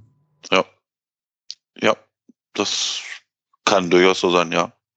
Ja, aber wie gesagt, ich, ich, ich, ich würde mich gerne, also wenn, wenn der FC nachher mit einer ruhigen Saison ohne Dramatik mit Raphael Schichers mit 34 Spielen auf Rang 12 einläuft, hätte ich damit auch keine Bauchschmerzen. Also ich, ich muss ja nicht Dramatik haben. Also, wie gesagt, im Idealfall spielen wir eine, also was ich halt nicht glaube, aber spielen wir halt eine solide Saison und landen irgendwo auf Rang 12, 13. Ohne Dramatik, das wäre mir mal ganz recht. Das wäre toll, ja. das wäre Ich toll. glaub's, ich glaub's noch nicht so ganz, aber warum, warum nicht? Also man kann sich ja mal was wünschen. Mit, und dann mit, mit so zwei, drei Highlight-Spielen, wo du selber mal so ein Freak-Spiel irgendwie Ja, äh, genau. gewinnst, ne? Äh, Oder auch mal zur Halbzeit 3-0 gegen Dortmund für so Späßchen. Klar, würde ich schon auch nehmen. Also so, so erlösend das dann am Ende gegen Kiel war, das, äh, das letzte Spiel. Aber ich brauche das schon nicht nochmal. Also bin ich bei dir. Zwölfter Platz ohne Gefährdung, das wäre super. Aber speaking of, ihr dürft jetzt hier exklusiv, und es wird auf jeden Fall euch später aus äh, Butterbrot geschmiert werden, eure Se Saisonprognose abgeben. Wir nehmen jetzt hier am 2.8. auf. Das heißt, wir wissen nicht, was da noch so an Kadermaterial nach besagten 12., äh, 2.8. kommen wird. Ähm, also wenn jetzt morgen irgendwie Robert Lewandowski äh, verpflichtet wird, dann nehmen wir wahrscheinlich alles zurück. Aber da das eher nicht passieren wird, dürft ihr jetzt hier exklusiv tippen, wo landet der erste FC Köln am Ende der aktuellen Saison. Bevor ihr antwortet, gebe ich euch noch kurz Sekunde zum Nachdenken, denn ich habe dieselbe Frage unseren Hörerinnen und Hörern auf Twitter gestellt und lese euch erstmal da ihre Antwort vor. Äh, die Frage war, wo landet der FC am Saisonende mit genau diesem Kader vom Stand 31.7.? Die Optionen waren ungefährdeter Klassenerhalt, knapper Klassenerhalt, Abstieg oder besser als Platz 10. Besser als Platz 10 haben 5,4 Prozent gesagt von 93 Abstimmenden. Abstieg sagen 9,7 Prozent. Ungefährdeter Klassenerhalt sagen 18,3 und knapper Klassenerhalt sagen 66,7. Das, das sind dann also diese äh, ständig vom Europapokal schwadronierenden, unrealistischen FC-Fans. Ne? Vielleicht war auch irgendwer gerade in der Kneipe und hat so ein, zwei Kölsch getrunken beim Abstimmen, Nee, kann jetzt auch sein. Nee, aber das ist ja immer so noch teilweise dieser Tenor, dass man hier irgendwas erwarten würde. Und die meisten sagen dann, ja, so ein knapper Klassenerhalt. Den nehme ich. ja, ist realistisch, ja. Ja, genau. Ja, was sagt ihr denn? Wo reiht ihr euch ein? Also es wird wahrscheinlich, also ich wäre mit einem knappen Klassenerhalt, komm, gehe ich mit klar. Also der muss jetzt nicht unbedingt wieder Relegation heißen. Aber wenn wir nachher, weiß ich nicht, ein, uns drei Spieltage vorher sichern, Ja, Moment, dann Moment. ist das ja ist auch nicht, knapp. die Frage ist nicht, was wünschst du dir, sondern was glaubst du, was passiert? Ne? Ich Also, glaube, ich das ist glaube, es wird, wenn ein knapp, also ich, ich glaube und hoffe, ein knapper Klassenerhalt. Habe ich auch übrigens abgestimmt. Mhm. Kann ich nicht sehen, aber glaube ich dir. Ist so. Ja. Platz 15, da lege ich mich fest. Damit könnte ich sehr gut leben. Würde ich sofort nehmen. Ja. ja, ich auch. ja. Kön könnte ich auch super mit leben, selbstverständlich. Tippe aber einfach mal Platz 14. So. 14. Ja. Wen lassen Sie, ich, ich überlege die ganze Zeit, wen lassen Sie dann noch hinter sich? Also ich habe jetzt Fürth, Bielefeld, Bochum einfach mal genommen, ganz dreist. Und eine Überraschung. ja, sowas wie Union, die müssen gucken, wie sie Doppelbelastung Union, wegstecken. Union, Union, Ja, ne? ja, also ich, ich, Ja. ich wollte gerade sagen, also Union, Augsburg. Augsburg, Augsburg. Ja. Also da gibt es schon ja noch ein paar Kandidaten. du hast ne? ja Hertha einen, vielleicht, mal gucken. pff. Stuttgart weiß man nicht, wie die sich berappeln. Äh, Hoffenheim, Mainz, lasst, vor allem man weiß ja nicht, ob die Mainzer so weiter zocken. Also die können ja auch mal wieder schön abschmieren. Frankfurt, keine Ahnung, ich, ich weiß doch nicht. Also ich meine, du hast ja durchaus auch immer mal Teams darunter, wo diese, wo du denkst, okay, nee, die, die auf keinen Fall und die erwischt es dann. Also mhm. die steigen ja auch manchmal ab. Also ich kann mich nicht daran erinnern, dass damals Stuttgart einen auf den Abstiegsplatz getippt hatte. Ich glaube, die Bremer glauben oder Schalke. nicht, dass die in der zweiten ja. Liga spielen. Ne? Ja, ja. Genau, oder Bremen, ja. Wisst ihr, was ja. ich glaube, wen es erwischen kann, als Verein, den keiner auf dem Schirm hat? Bayer Leverkusen.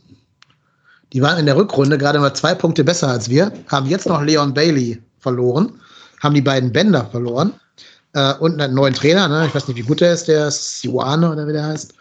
Also die Gladbach Was auch. Mich ne? richtig ne? heiß auf die neue Saison, ja. Aber ja. voll. Aber wenn das jetzt, wenn das jetzt nicht passiert, dann bin ich aber auch sehr traurig. Boah, aber das traumhaft, oder? Ja, wow, das, wäre das wäre ja großartig. Leverkusen spielt ja immer eine super schlechte Rückrunde, darf man ja auch nicht vergessen. Das ist ja bei denen irgendwie Programm, scheinbar, Vereinsprogramm. Ja, vielleicht also. Nee, nee, aber vielleicht ist deshalb begründet, warum die so schlecht waren in der Rückrunde und sind dann wieder gut in der Hinrunde. Dann okay. wird meine Prognose natürlich hinfällig sein. Ich habe die jetzt auch nicht im Detail verfolgt, ob die irgendwelche Knallerspieler gekauft haben und so. Aber ich glaube, die hatten einen ganz guten Blutverlust mit, wie gesagt, den Spielern, die ich gerade genannt habe. Ähm, und verlieren dann noch den Wunderstürmer Poyan verloren uns. Also, die sollen ein bisschen aufpassen. Was kriegst du denn dafür, wenn du das tippst? Bei Tipico oder so, weiß ich nicht. Muss ich mal gucken. Mach ich einfach mal. Ne? Mal Spaß mache ich das mal. Aber die ja, steigen ja nicht. Wolfsburg, ab, Wolfsburg verliert ein Testspiel nach dem anderen. Wenn das so weitergeht, könnte ja. die auch eng werden. Wie, wie schlägt sich eigentlich unser Sepp bei, bei Wolfsburg? Du bist da ja nah dran. Äh, ja, äh, habe ihn im, im, Trainingslager dann tatsächlich auch äh, näher kennengelernt, zumindest in einer, in einer, in einer größeren Runde. Äh, da er sich so präsentiert, wie man ihn jetzt auch äh, so erlebt hat, dann in Köln. Sehr, sehr äh, ruhig, aber, aber sympathischer Typ, ähm, hat was im Kopf. Hat äh, im Vergleich zu Max Horslacroix fußballerisch deutlichere Defizite, also es ist, ist, schwächer als, als er, hat Physis und Kopfballspiel und, und das Ganze, aber ähm, es ist spielerisch nicht so stark wie, wie Lacroix. Deswegen, wenn Lacroix bleibt, glaube ich tatsächlich, dass er auch erstmal wahrscheinlich eher nur auf der Bank sitzen wird. Und dann müsste man mal gucken, ob, ob, er, ob er dann ganz glücklich ist mit, mit, der, mit, der, mit der Rolle. Aber bleibt denn, also ist denn der Lacroix, also man, ja, man hört immer, das ist vom Tisch, aber ist das wirklich vom Tisch oder ist das nur ein weiteres Pokern? Also es ist jetzt sehr ruhig geworden, seitdem ähm, Wolfsburg das äh, vermeintlich zugemacht hat, das Ding. Ich halte es aber auch für möglich, äh, dass das nochmal irgendwie, irgendwie aufgeht, aber da müssten, da müssten so 30 Millionen schon rüberkommen und das das hängt dann an Leipzig in dem Fall. Da wollte er hin oder da will er hin. Ich glaube, weiß nicht, ob da momentan noch irgendein englischer Club kommt, aber dann reden wir von, von Leipzig. Die sind aber auch immer knapp mit dem Geld. Das ist dann, weiß ja. nicht, ob die, die haben die, ja, die, müssen, die müssen ja, ja, auch immer so hart mit äh, Salzburg verhandeln. Ne? Eben, also ewig lange Verhandlungen. Ja. das ist heftig. Ja, also Kle Wolfsburg ist nicht, ist nicht, Salzburg, das merken die jetzt äh, gerade auch ja, wahrscheinlich, ja, wahrscheinlich waren, das die, waren das die Verhandlungen bisher. Die waren so dran gewöhnt. Die sind völlig gesagt, raus. Schick, ja, schick den mal rüber. Und dann hat Wolfsburg so, äh, bitte, wer ist denn da überhaupt? Und dann, ja, war es nicht ganz so leicht wahrscheinlich. Das kann natürlich sein. Vor allen Dingen, weil, weil ähm, Schmatke Schmatke in der Saisonvorschau der Elf Freunde gesagt hat, es hat ja auch einen Grund, dass alle Vereine, wo ich weggegangen bin, hinterher immer schlechter dastanden. Also, Boah, ernsthaft? Selbstbewusstsein hätte ich erstmal gerne. Hat er das ernsthaft gesagt? Steht in der Elf Freunde Saisonvorschau, ja. In so einem Interview, Doppelinterview mit ihm und Marc van Bommel. Wow. Ja, hat er gesagt. Was für ein unfassbarer. Muss ich das wegpiepen? Darf man das ausstrahlen? Ja, zwingend. Hier hören ja auch Minderjährige zu. Boah. Also dafür, also, allein dafür müssten schon wieder schöne Gesänge im Müngersdorf kommen. Also, der Hiopai. Allein deshalb müssen Zuschauer zugelassen sein, damit sie singen können. Ja, er macht es in Wolfsburg wahnsinnig gut, muss man, es muss man ihm noch, noch. Mhm. Die noch. ersten drei Jahre macht er überall gut. Hat, ich wollte gerade sagen, die ersten drei Jahre, also, aber ich meine, hat das nicht auch schon mit, ähm, wie hieß er, Glasner? War das nicht auch kurz vor knapp? Oder war das tatsächlich wirklich nur so ein Mediending. Nee, die haben nicht mehr miteinander gesprochen. Also ich sag mal so, die Duplizität der Ereignisse kann man da nicht wegdiskutieren, ne? Also ich weiß ja, jetzt nicht. Aber, aber ich, ja, also ich, Ah, ich hätte was, was war, also, ich hätte es fast Nee, nee, was, es war- was ich äh, vielleicht bereut hätte. Ähm, man weiß ja auch nicht, wie ist der, ist der Glasner verheiratet? Ja, aber das, ähm, äh, das, das hat da rein, rein sportlich und berufliche Mhm. Gründe, dass die Ja, ja. Die wichtigere Frage wäre, ist er noch verheiratet? Ja, also, also weiß ich nicht. Also Schmatke hat ja in Aachen, in Hannover und in Köln jetzt kein bestelltes Feld überlassen, ne? Nee, wohl, Also ja. das kann man wohl wirklich nicht sagen. Also Und wenn man dann sagt, ich sagen, verbrannte da Erde. würden sie, ja, in Hannover äh, äh, verdammen sie den Tag, an dem Jörg Schmatke den Verein verlassen hat und, und Mirko Slomka dann im Amt geblieben ist. Also da ist ja äh, Schmatke ja von sich aus auch Ja. gegangen. Kam danach nicht Horst Held? Nicht unmittelbar danach, da kamen noch, da waren noch ein paar Martin Baders und Dirk Duffners Okay. und so dazwischen. Könnte aber ein Erklärungsansatz sein.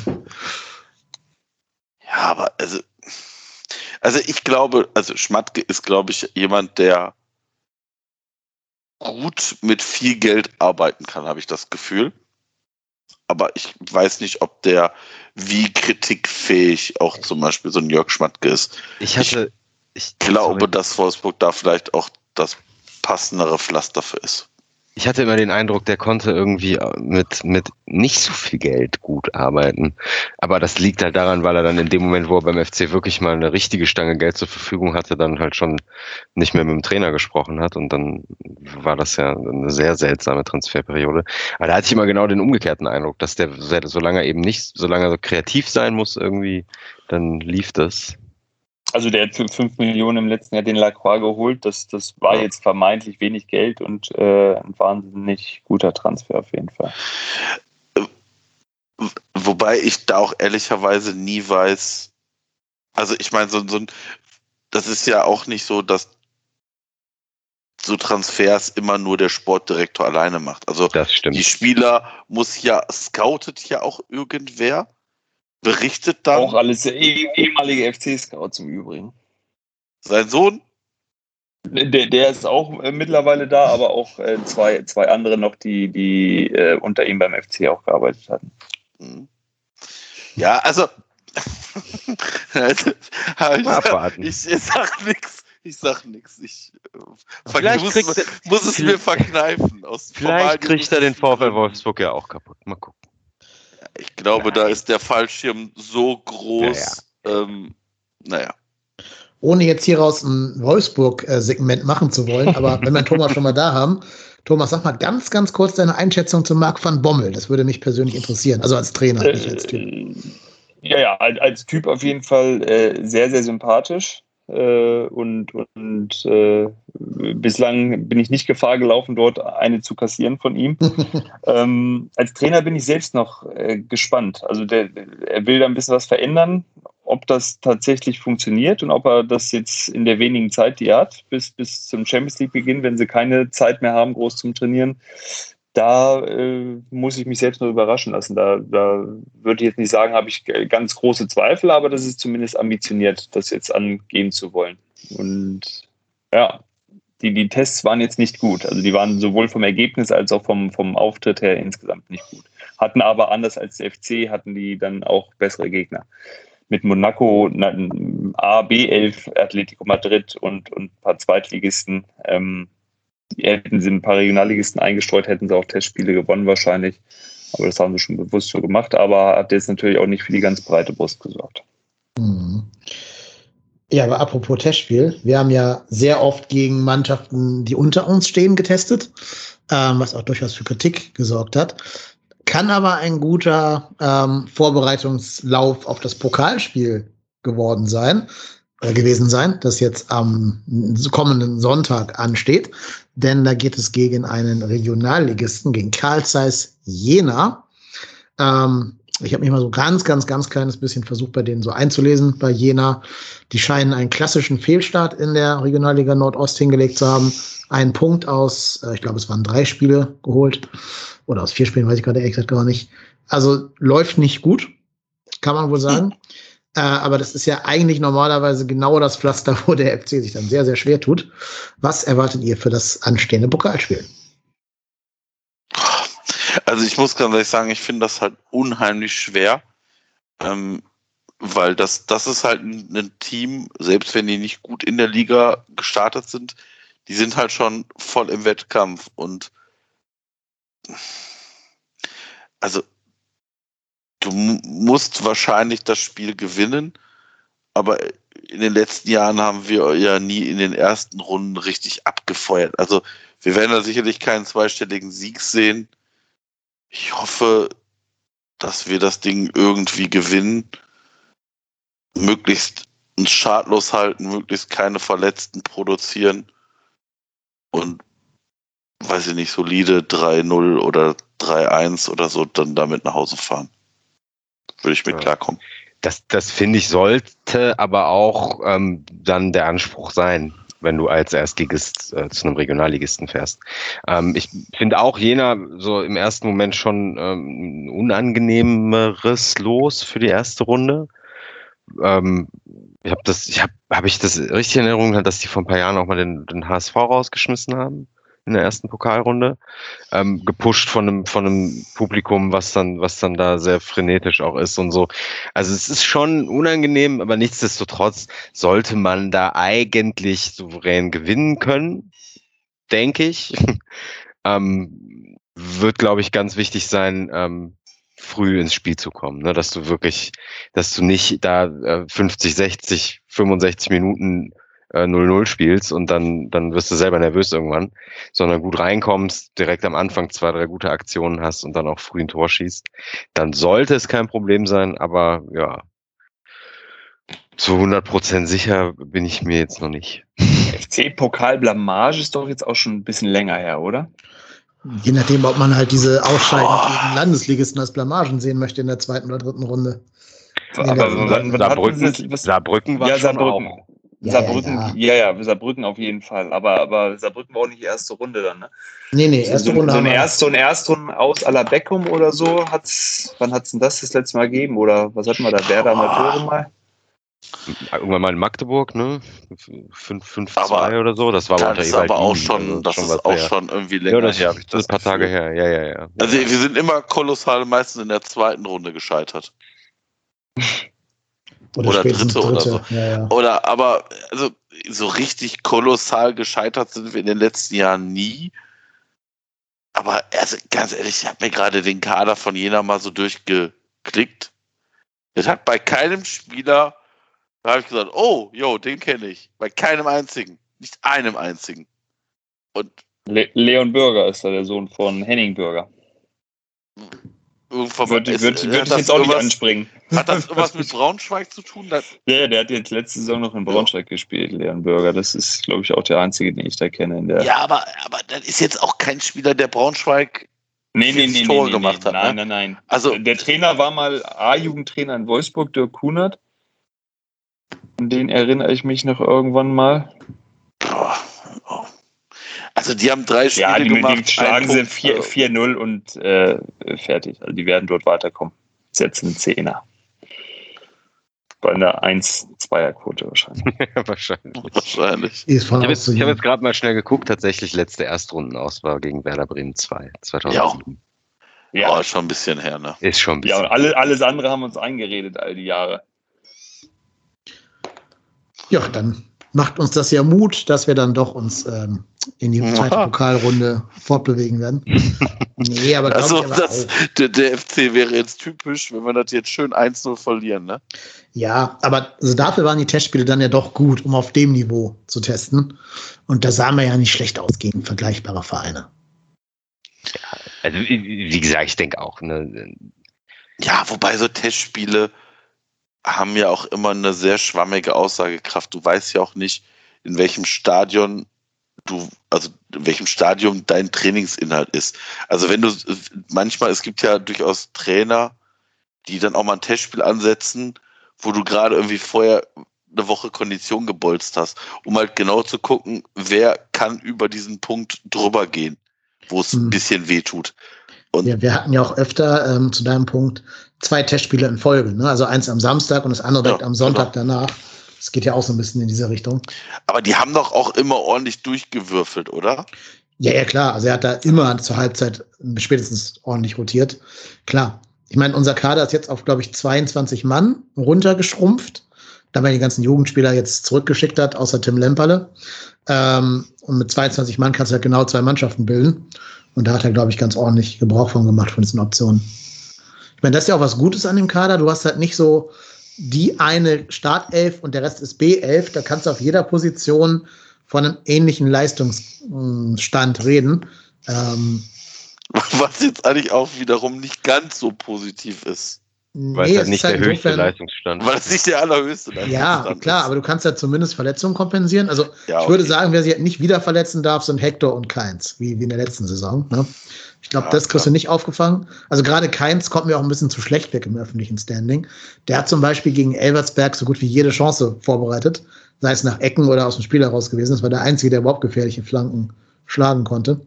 Ähm, der sollte möglichst fitter bleiben als in der vergangenen Saison. Das war, glaube ich, auch einer der Gründe, warum wir da so unten rein gerasselt sind letztes Jahr. Hat, hatte der eigentlich einen Kreuzbandriss? Also die Diagnose hat es doch nie wirklich gegeben, oder? Die wurde nie genannt. Eigentlich, eigentlich komisch. Ja. Eine schwere Knieverletzung oder was auch ja. immer es war. Wahrscheinlich weiß man selber gar nicht genau, was es war.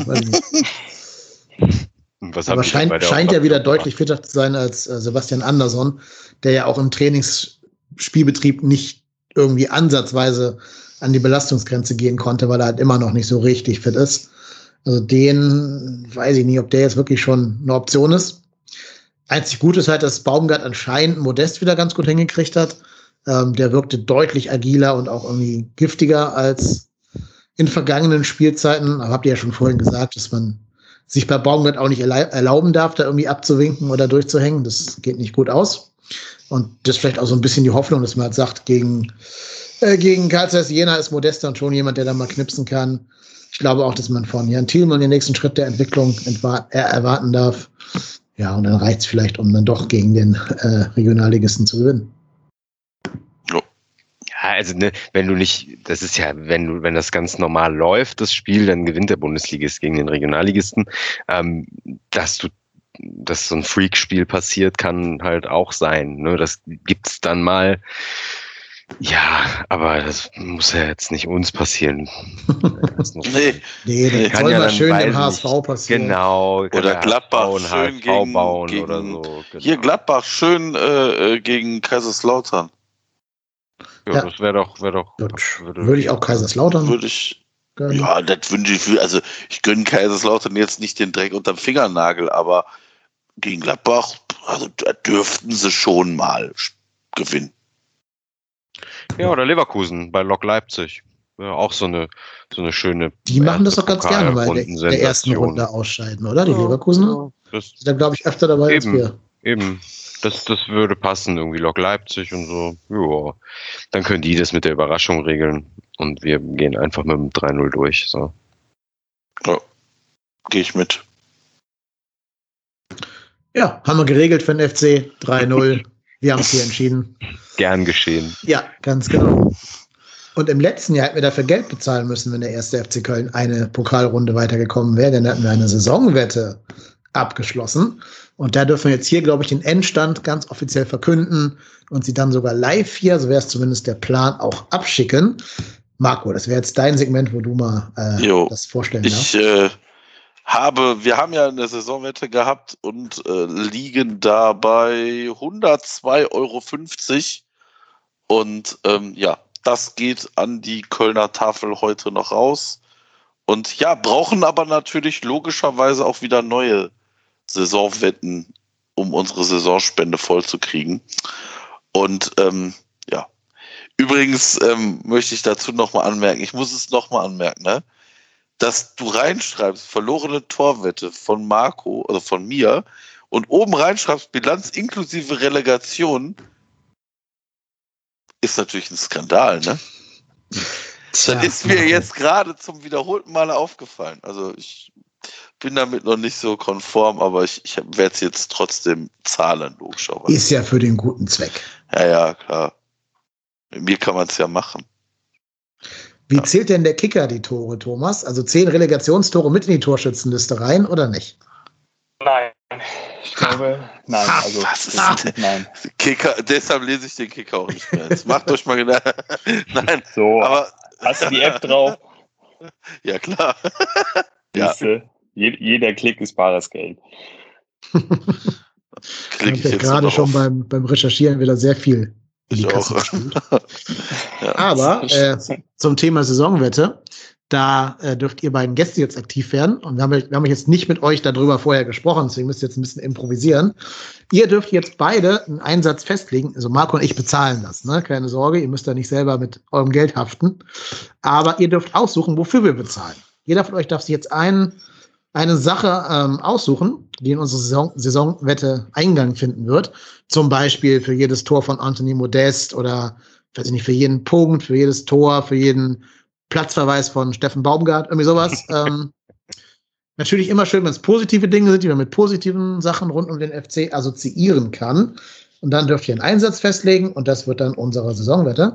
Marco und ich selber machen auch jeder noch ein Segment dazu und dann haben wir hoffentlich eine schöne runde Sache am Ende. Ähm, hast du gerade offen, Marco, was wir letztes Jahr für Einsätze hatten? Für Ja, ich kann das nochmal vorlesen. Also äh, Einsätze von Jannis Horn, ähm, Einsätze von Benno Schmitz zu Nullspiele, Pokalrunden und der Klassenerhalt. Also Klassenerhalt mit einer Einmalzahlung.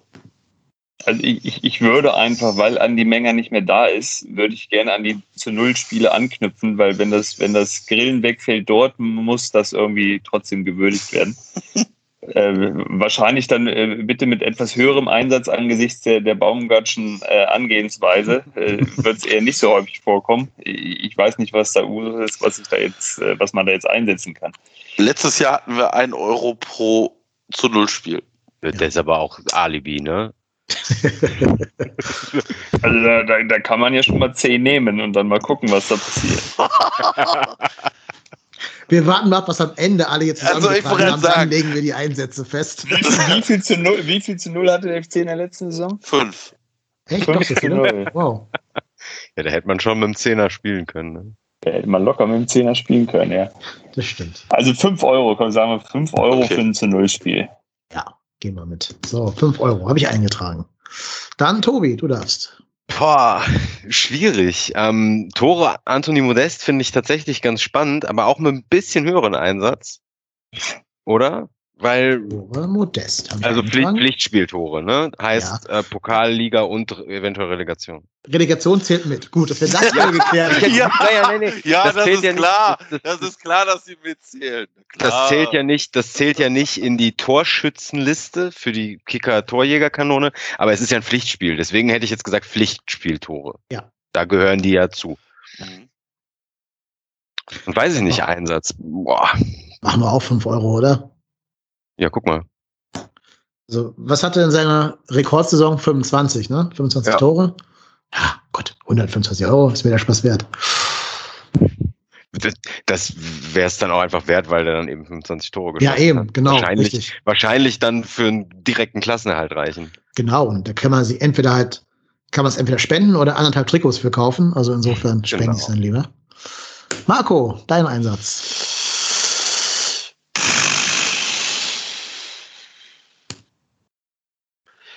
Ich zahle für jeden Einsatz eines Spielers, der unter 22 ist. Das musst du mal bitte nachher raussuchen, das mache ich nicht. Ja, aber wieso das? Sonnenbeginn oder am Tag seines Einsatzes? Ganz wichtige Frage. Ähm, alle Spieler, die jetzt U23 sind, Also deren heute Einsatz. Wer, wer ist denn das Heute. alles? Lemperle. Obus. Thielmann, äh, Lemperle, Katterbach. Ricarda Ostrak, Katterbach, Quairos ist leider schon 23. der wird auch nicht so viele Einsätze haben. Jens, Kast Jens Kastrop noch und, und äh, Cestic. Ja, also für jeden Einsatz der, dieses einen Spielers, also wenn, wenn natürlich zwei spielen, natürlich dann doppelter Einsatz. Einsatz heißt, Ähm, jede Sekunde zählt. Also Nein, 90. nein, nein, pro, pro Spiel. Also ja, ja, ja, ja, jeder Einsatz. auch von mir aus 90. Minute, 1 Euro. 1,50. Ja, wie gesagt, das vollziehst du dann bitte am Ende der Saison nach, wer da wie oft gespielt hat. Von denen. Ja, ich, ich schreibe mir das raus. Wer das Wobei da fehlen ja auch noch hier Sponsel und, und Vidra und so. Ja, ja, genau. Sponsel, Vidra, alle, die da so rumkreuchen, fleuchen, Deal und wie sie alle heißen. Das würde ich echt nach jedem Spiel direkt nachhalten. Ja, Ne? natürlich. Das, Sonst hast Was du machst richtig du dann schöne bitte, Marco? Fleißarbeit. Genau. ich muss ja auch eine Aufgabe für die, für die Saison haben. Also wenn Justin Deal spielt, dann kostet das aber doppelt und dreifach dann. Ja, 16-Jährigen. das- Wie alt ist der? 16, glaube ich. 17, ist der, ne? 16, 17, ja. Ich zahle äh, 100 Euro für jede verpasste Torchance von Florian Würz. Nein, war nur ein Spaß. ähm, ich mache was ganz Abwegiges, aber mal so ein bisschen hier das Randsegment mit reinbringen. Äh, ich zahle pauschal 50 Euro bei Klassenerhalt der FC Frauen. Sehr gut. Haben die sich denn gut verstärkt? Also ich, ich, ich habe gesehen, die haben aus Polen, glaube ich, zwei geholt. Kann, das irgendjemand einschätzen? Überhaupt nicht drin in dem, in dem gesamten Leistungskomplex der Frauenbundesliga. Aber das, was ich so mitkriege, ist wirklich aber sehr am Rande meiner Wahrnehmung, ist, dass das sehr viel Hand und Fuß hat, was da passiert. Ähm, auch was die Ver Ver Verstärkungen angeht. Also man kann sich, glaube ich, realistische Chancen auf meine 50 Euro ausrechnen. Ich könnte aber jetzt auch nicht sagen, wie stark die zweite, äh, die erste Bundesliga der Frauen ist und wie da so der Abstiegskonkurrenzkampf ist. Dafür bin ich leider doch ein bisschen zu weit weg. Darf ich denn dann mit 25 Euro für jede gelbe Karte von Steffen Baumgart mit, mit rein einsteigen? Na klar. Dann mache ich das gerne. Steffen Baumgart, gelb, 25 Euro. Wahrscheinlich wird das unser lukrativstes, unser lukrativster Sektor, habe ich Am das Ende locker 250 Euro nur für dieses eine unter. unter Also, aber rote Karte zählt dann gar nicht, ne? Das ist auch klar. Marco, wie viel wäre es dir denn wert, wenn er ähm, Julian Nagelsmann auf die Schnauze haut? Boah, das Oder heißt, Thomas Müller, wahlweise. So viel, so viel könnte ich gar nicht zahlen. Also so viel, so viel kann ich gar nicht verdienen. Also ich, also, also ernsthaft, also, oh, stell ich mir das Bild nicht vor. Wie Julian Nagelsmann sich vor Baumgart aufstellt und Stefan Baumgart dem einfach so eine richtige Backpfeife geben würde. Ich glaube, da, ich glaube, die Strafe, ah, die Strafe von Baumgart würde ich zahlen an den DFB doppelt und dreifach. Und ich glaube, ich würde Stefan, ich würde einfach nur noch hinter Steffen Baumgart hinterherlaufen und ihm applaudieren. So weißt du, so drei Wochen hinter dem herlaufen, einfach, egal was der macht, immer applaudieren. Da kriegt ja nach immer Freibier in der Stadt, kannst du ausgehen. Der richtige Boss-Move wäre, wenn dann Nagelsmann heulend am Boden liegt und Baumgart den so 50 Euro hinschmeißt und sagt, hier, kauf dir eine gescheite Jacke davon. Ja. Ja, wir wollen's jetzt- das, Es, ähm, es hören Jugendliche zu, wir bleiben aber Thomas. Müller hat genug Probleme mit seinen Füßen. Der soll mal zum Podologen gehen ähm, und seine Füße machen lassen. Also, äh, Ja, bah, was soll sowas? Okay, habe ich nicht verstanden, aber ich glaube, da habe ich irgendwie hast du das nicht gesehen? Nee, Thomas nee, Müller hat doch bei, bei, äh, äh, bei Instagram. Instagram. Instagram seine Füße, seine Gammelfüße fotografiert und geschrieben, äh, da muss ich wohl bald wieder zum Nagelsmann. Ach so, oh Gott. Mhm. Ja, ich meine, das ist auch, das hat er ja nicht exklusiv. Das hat halt jeder, der selbst hobbymäßig regelmäßig gegen den Ball tritt, ne? Das, das passiert halt. Aber das muss man halt dann nicht den Leuten noch unter die Nase reiben. Also, Ganz ehrlich, Thomas Müller ist der älteste Mit-30er, den ich kenne. Der könnte echt ein guter Vater sein, weil er immer diese Dad-Jokes raushaut. Ja. Ja. Mhm. So, ich glaube, nach zwei Stunden haben wir hier die wichtigsten Sachen zur Vorschau des 1. FC Köln abgehakt. Oder meine Standardfrage am Ende von solchen Segmenten, habe ich noch irgendwas vergessen? Wollt ihr noch irgendwas unbedingt zur Saison des FC sagen? Noch irgendwelche Gewaltfantasien loswerden? Nee, der Tobi hat mich ja wieder einmal Thomas Müller Rage gebracht. Jetzt bin ich in der Saison drin. ja, War du, vielleicht auch Absicht. ich, ich, ich hab, wollte ich in die Saison jetzt rein. Ja, ja, das war Ich- völlig. Ich, ich hätte noch eine Wette für dich, Marco, was du noch auf die Saisonwette draufschlagen äh, schlagen kannst. 50 Cent jedes Mal, wenn du sagst, ich sag mal ganz ehrlich. Ja, von mir aus. Mach. du aber auch selber mitzählen dann. Ja, das kann ich mir nicht. Ich muss schon, ich muss schon eine Liste führen über alle U23-Spieler, die wir einsetzen.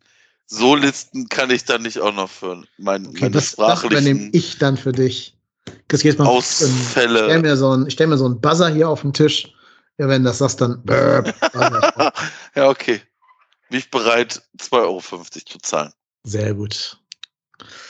Okay, dann bleibt uns an dieser Stelle immer noch einmal, ähm, du würdest, glaube ich, die Saisonwette jetzt live abschicken, hast du gesagt. Das ja. kannst du jetzt gerne machen. Das mache ich gleich, ja. Ich muss dazu nur mein Handy gleich in die Hand nehmen und dann. Ja. Bist du ja nicht in der Schule, darfst du. Genau. Ja. Genau. Ähm, an dieser Stelle noch ein kleines bisschen Housekeeping, geht aber ganz schnell. Wir haben ja immer mal gesagt, wir lesen alle Rezensionen vor, die uns ähm, auf Podcast Addict und iTunes erreichen. Das sind jetzt sehr positive Rezensionen. Insofern wird es jetzt so ein bisschen Lobhudelei für uns selber. Aber naja, tut ja auch mal ganz gut nach zweieinhalb Stunden. Äh, der Hennes76 schreibt, danke für euren Enthusiasmus und die vielen vergnüglichen Stunden. Ja, gern geschehen, lieber Hennes. Und der Sammy schreibt, der beste Podcast über den ersten FC Köln, immer aktuell, spannende Gäste und schön ausführlich. Nur der Ruhrport Hennes sagt etwas zu oft. Also ich sag mal, ganz ehrlich. das, das fällt mir ehrlicherweise nicht so auf. Nee, sagst du mal ganz ja. ehrlich, fällt dir nicht so auf? Ja. Nee. Naja, aber vielen Dank für eure Rezensionen, liebe Hörerinnen und Hörer. Äh, Nochmal der Aufruf an alle, macht gerne Rezensionen. Das hilft, dass man den Podcast besser in diesen Apps da sieht, weil der der Algorithmus dieser Apps bei den Vorschlägen ja auch diese Bewertungen da, bla bla bla und so weiter. Deswegen bitte immer positiv bewerten. Und was ihr auch tun könnt, äh, was uns auch sehr hilft, ohne dass euch irgendwas kostet, ist unseren YouTube-Kanal abonnieren. Wir laden ja die Folgen immer in recht mühevoller Kleinstarbeit bei YouTube hoch. Ähm, da haben wir so um die, weiß ich nicht, 80 AbonnentInnen. Äh, Wäre toll, wenn wir ein paar mehr kriegen würden, denn auch das belohnt ja der YouTube-Algorithmus.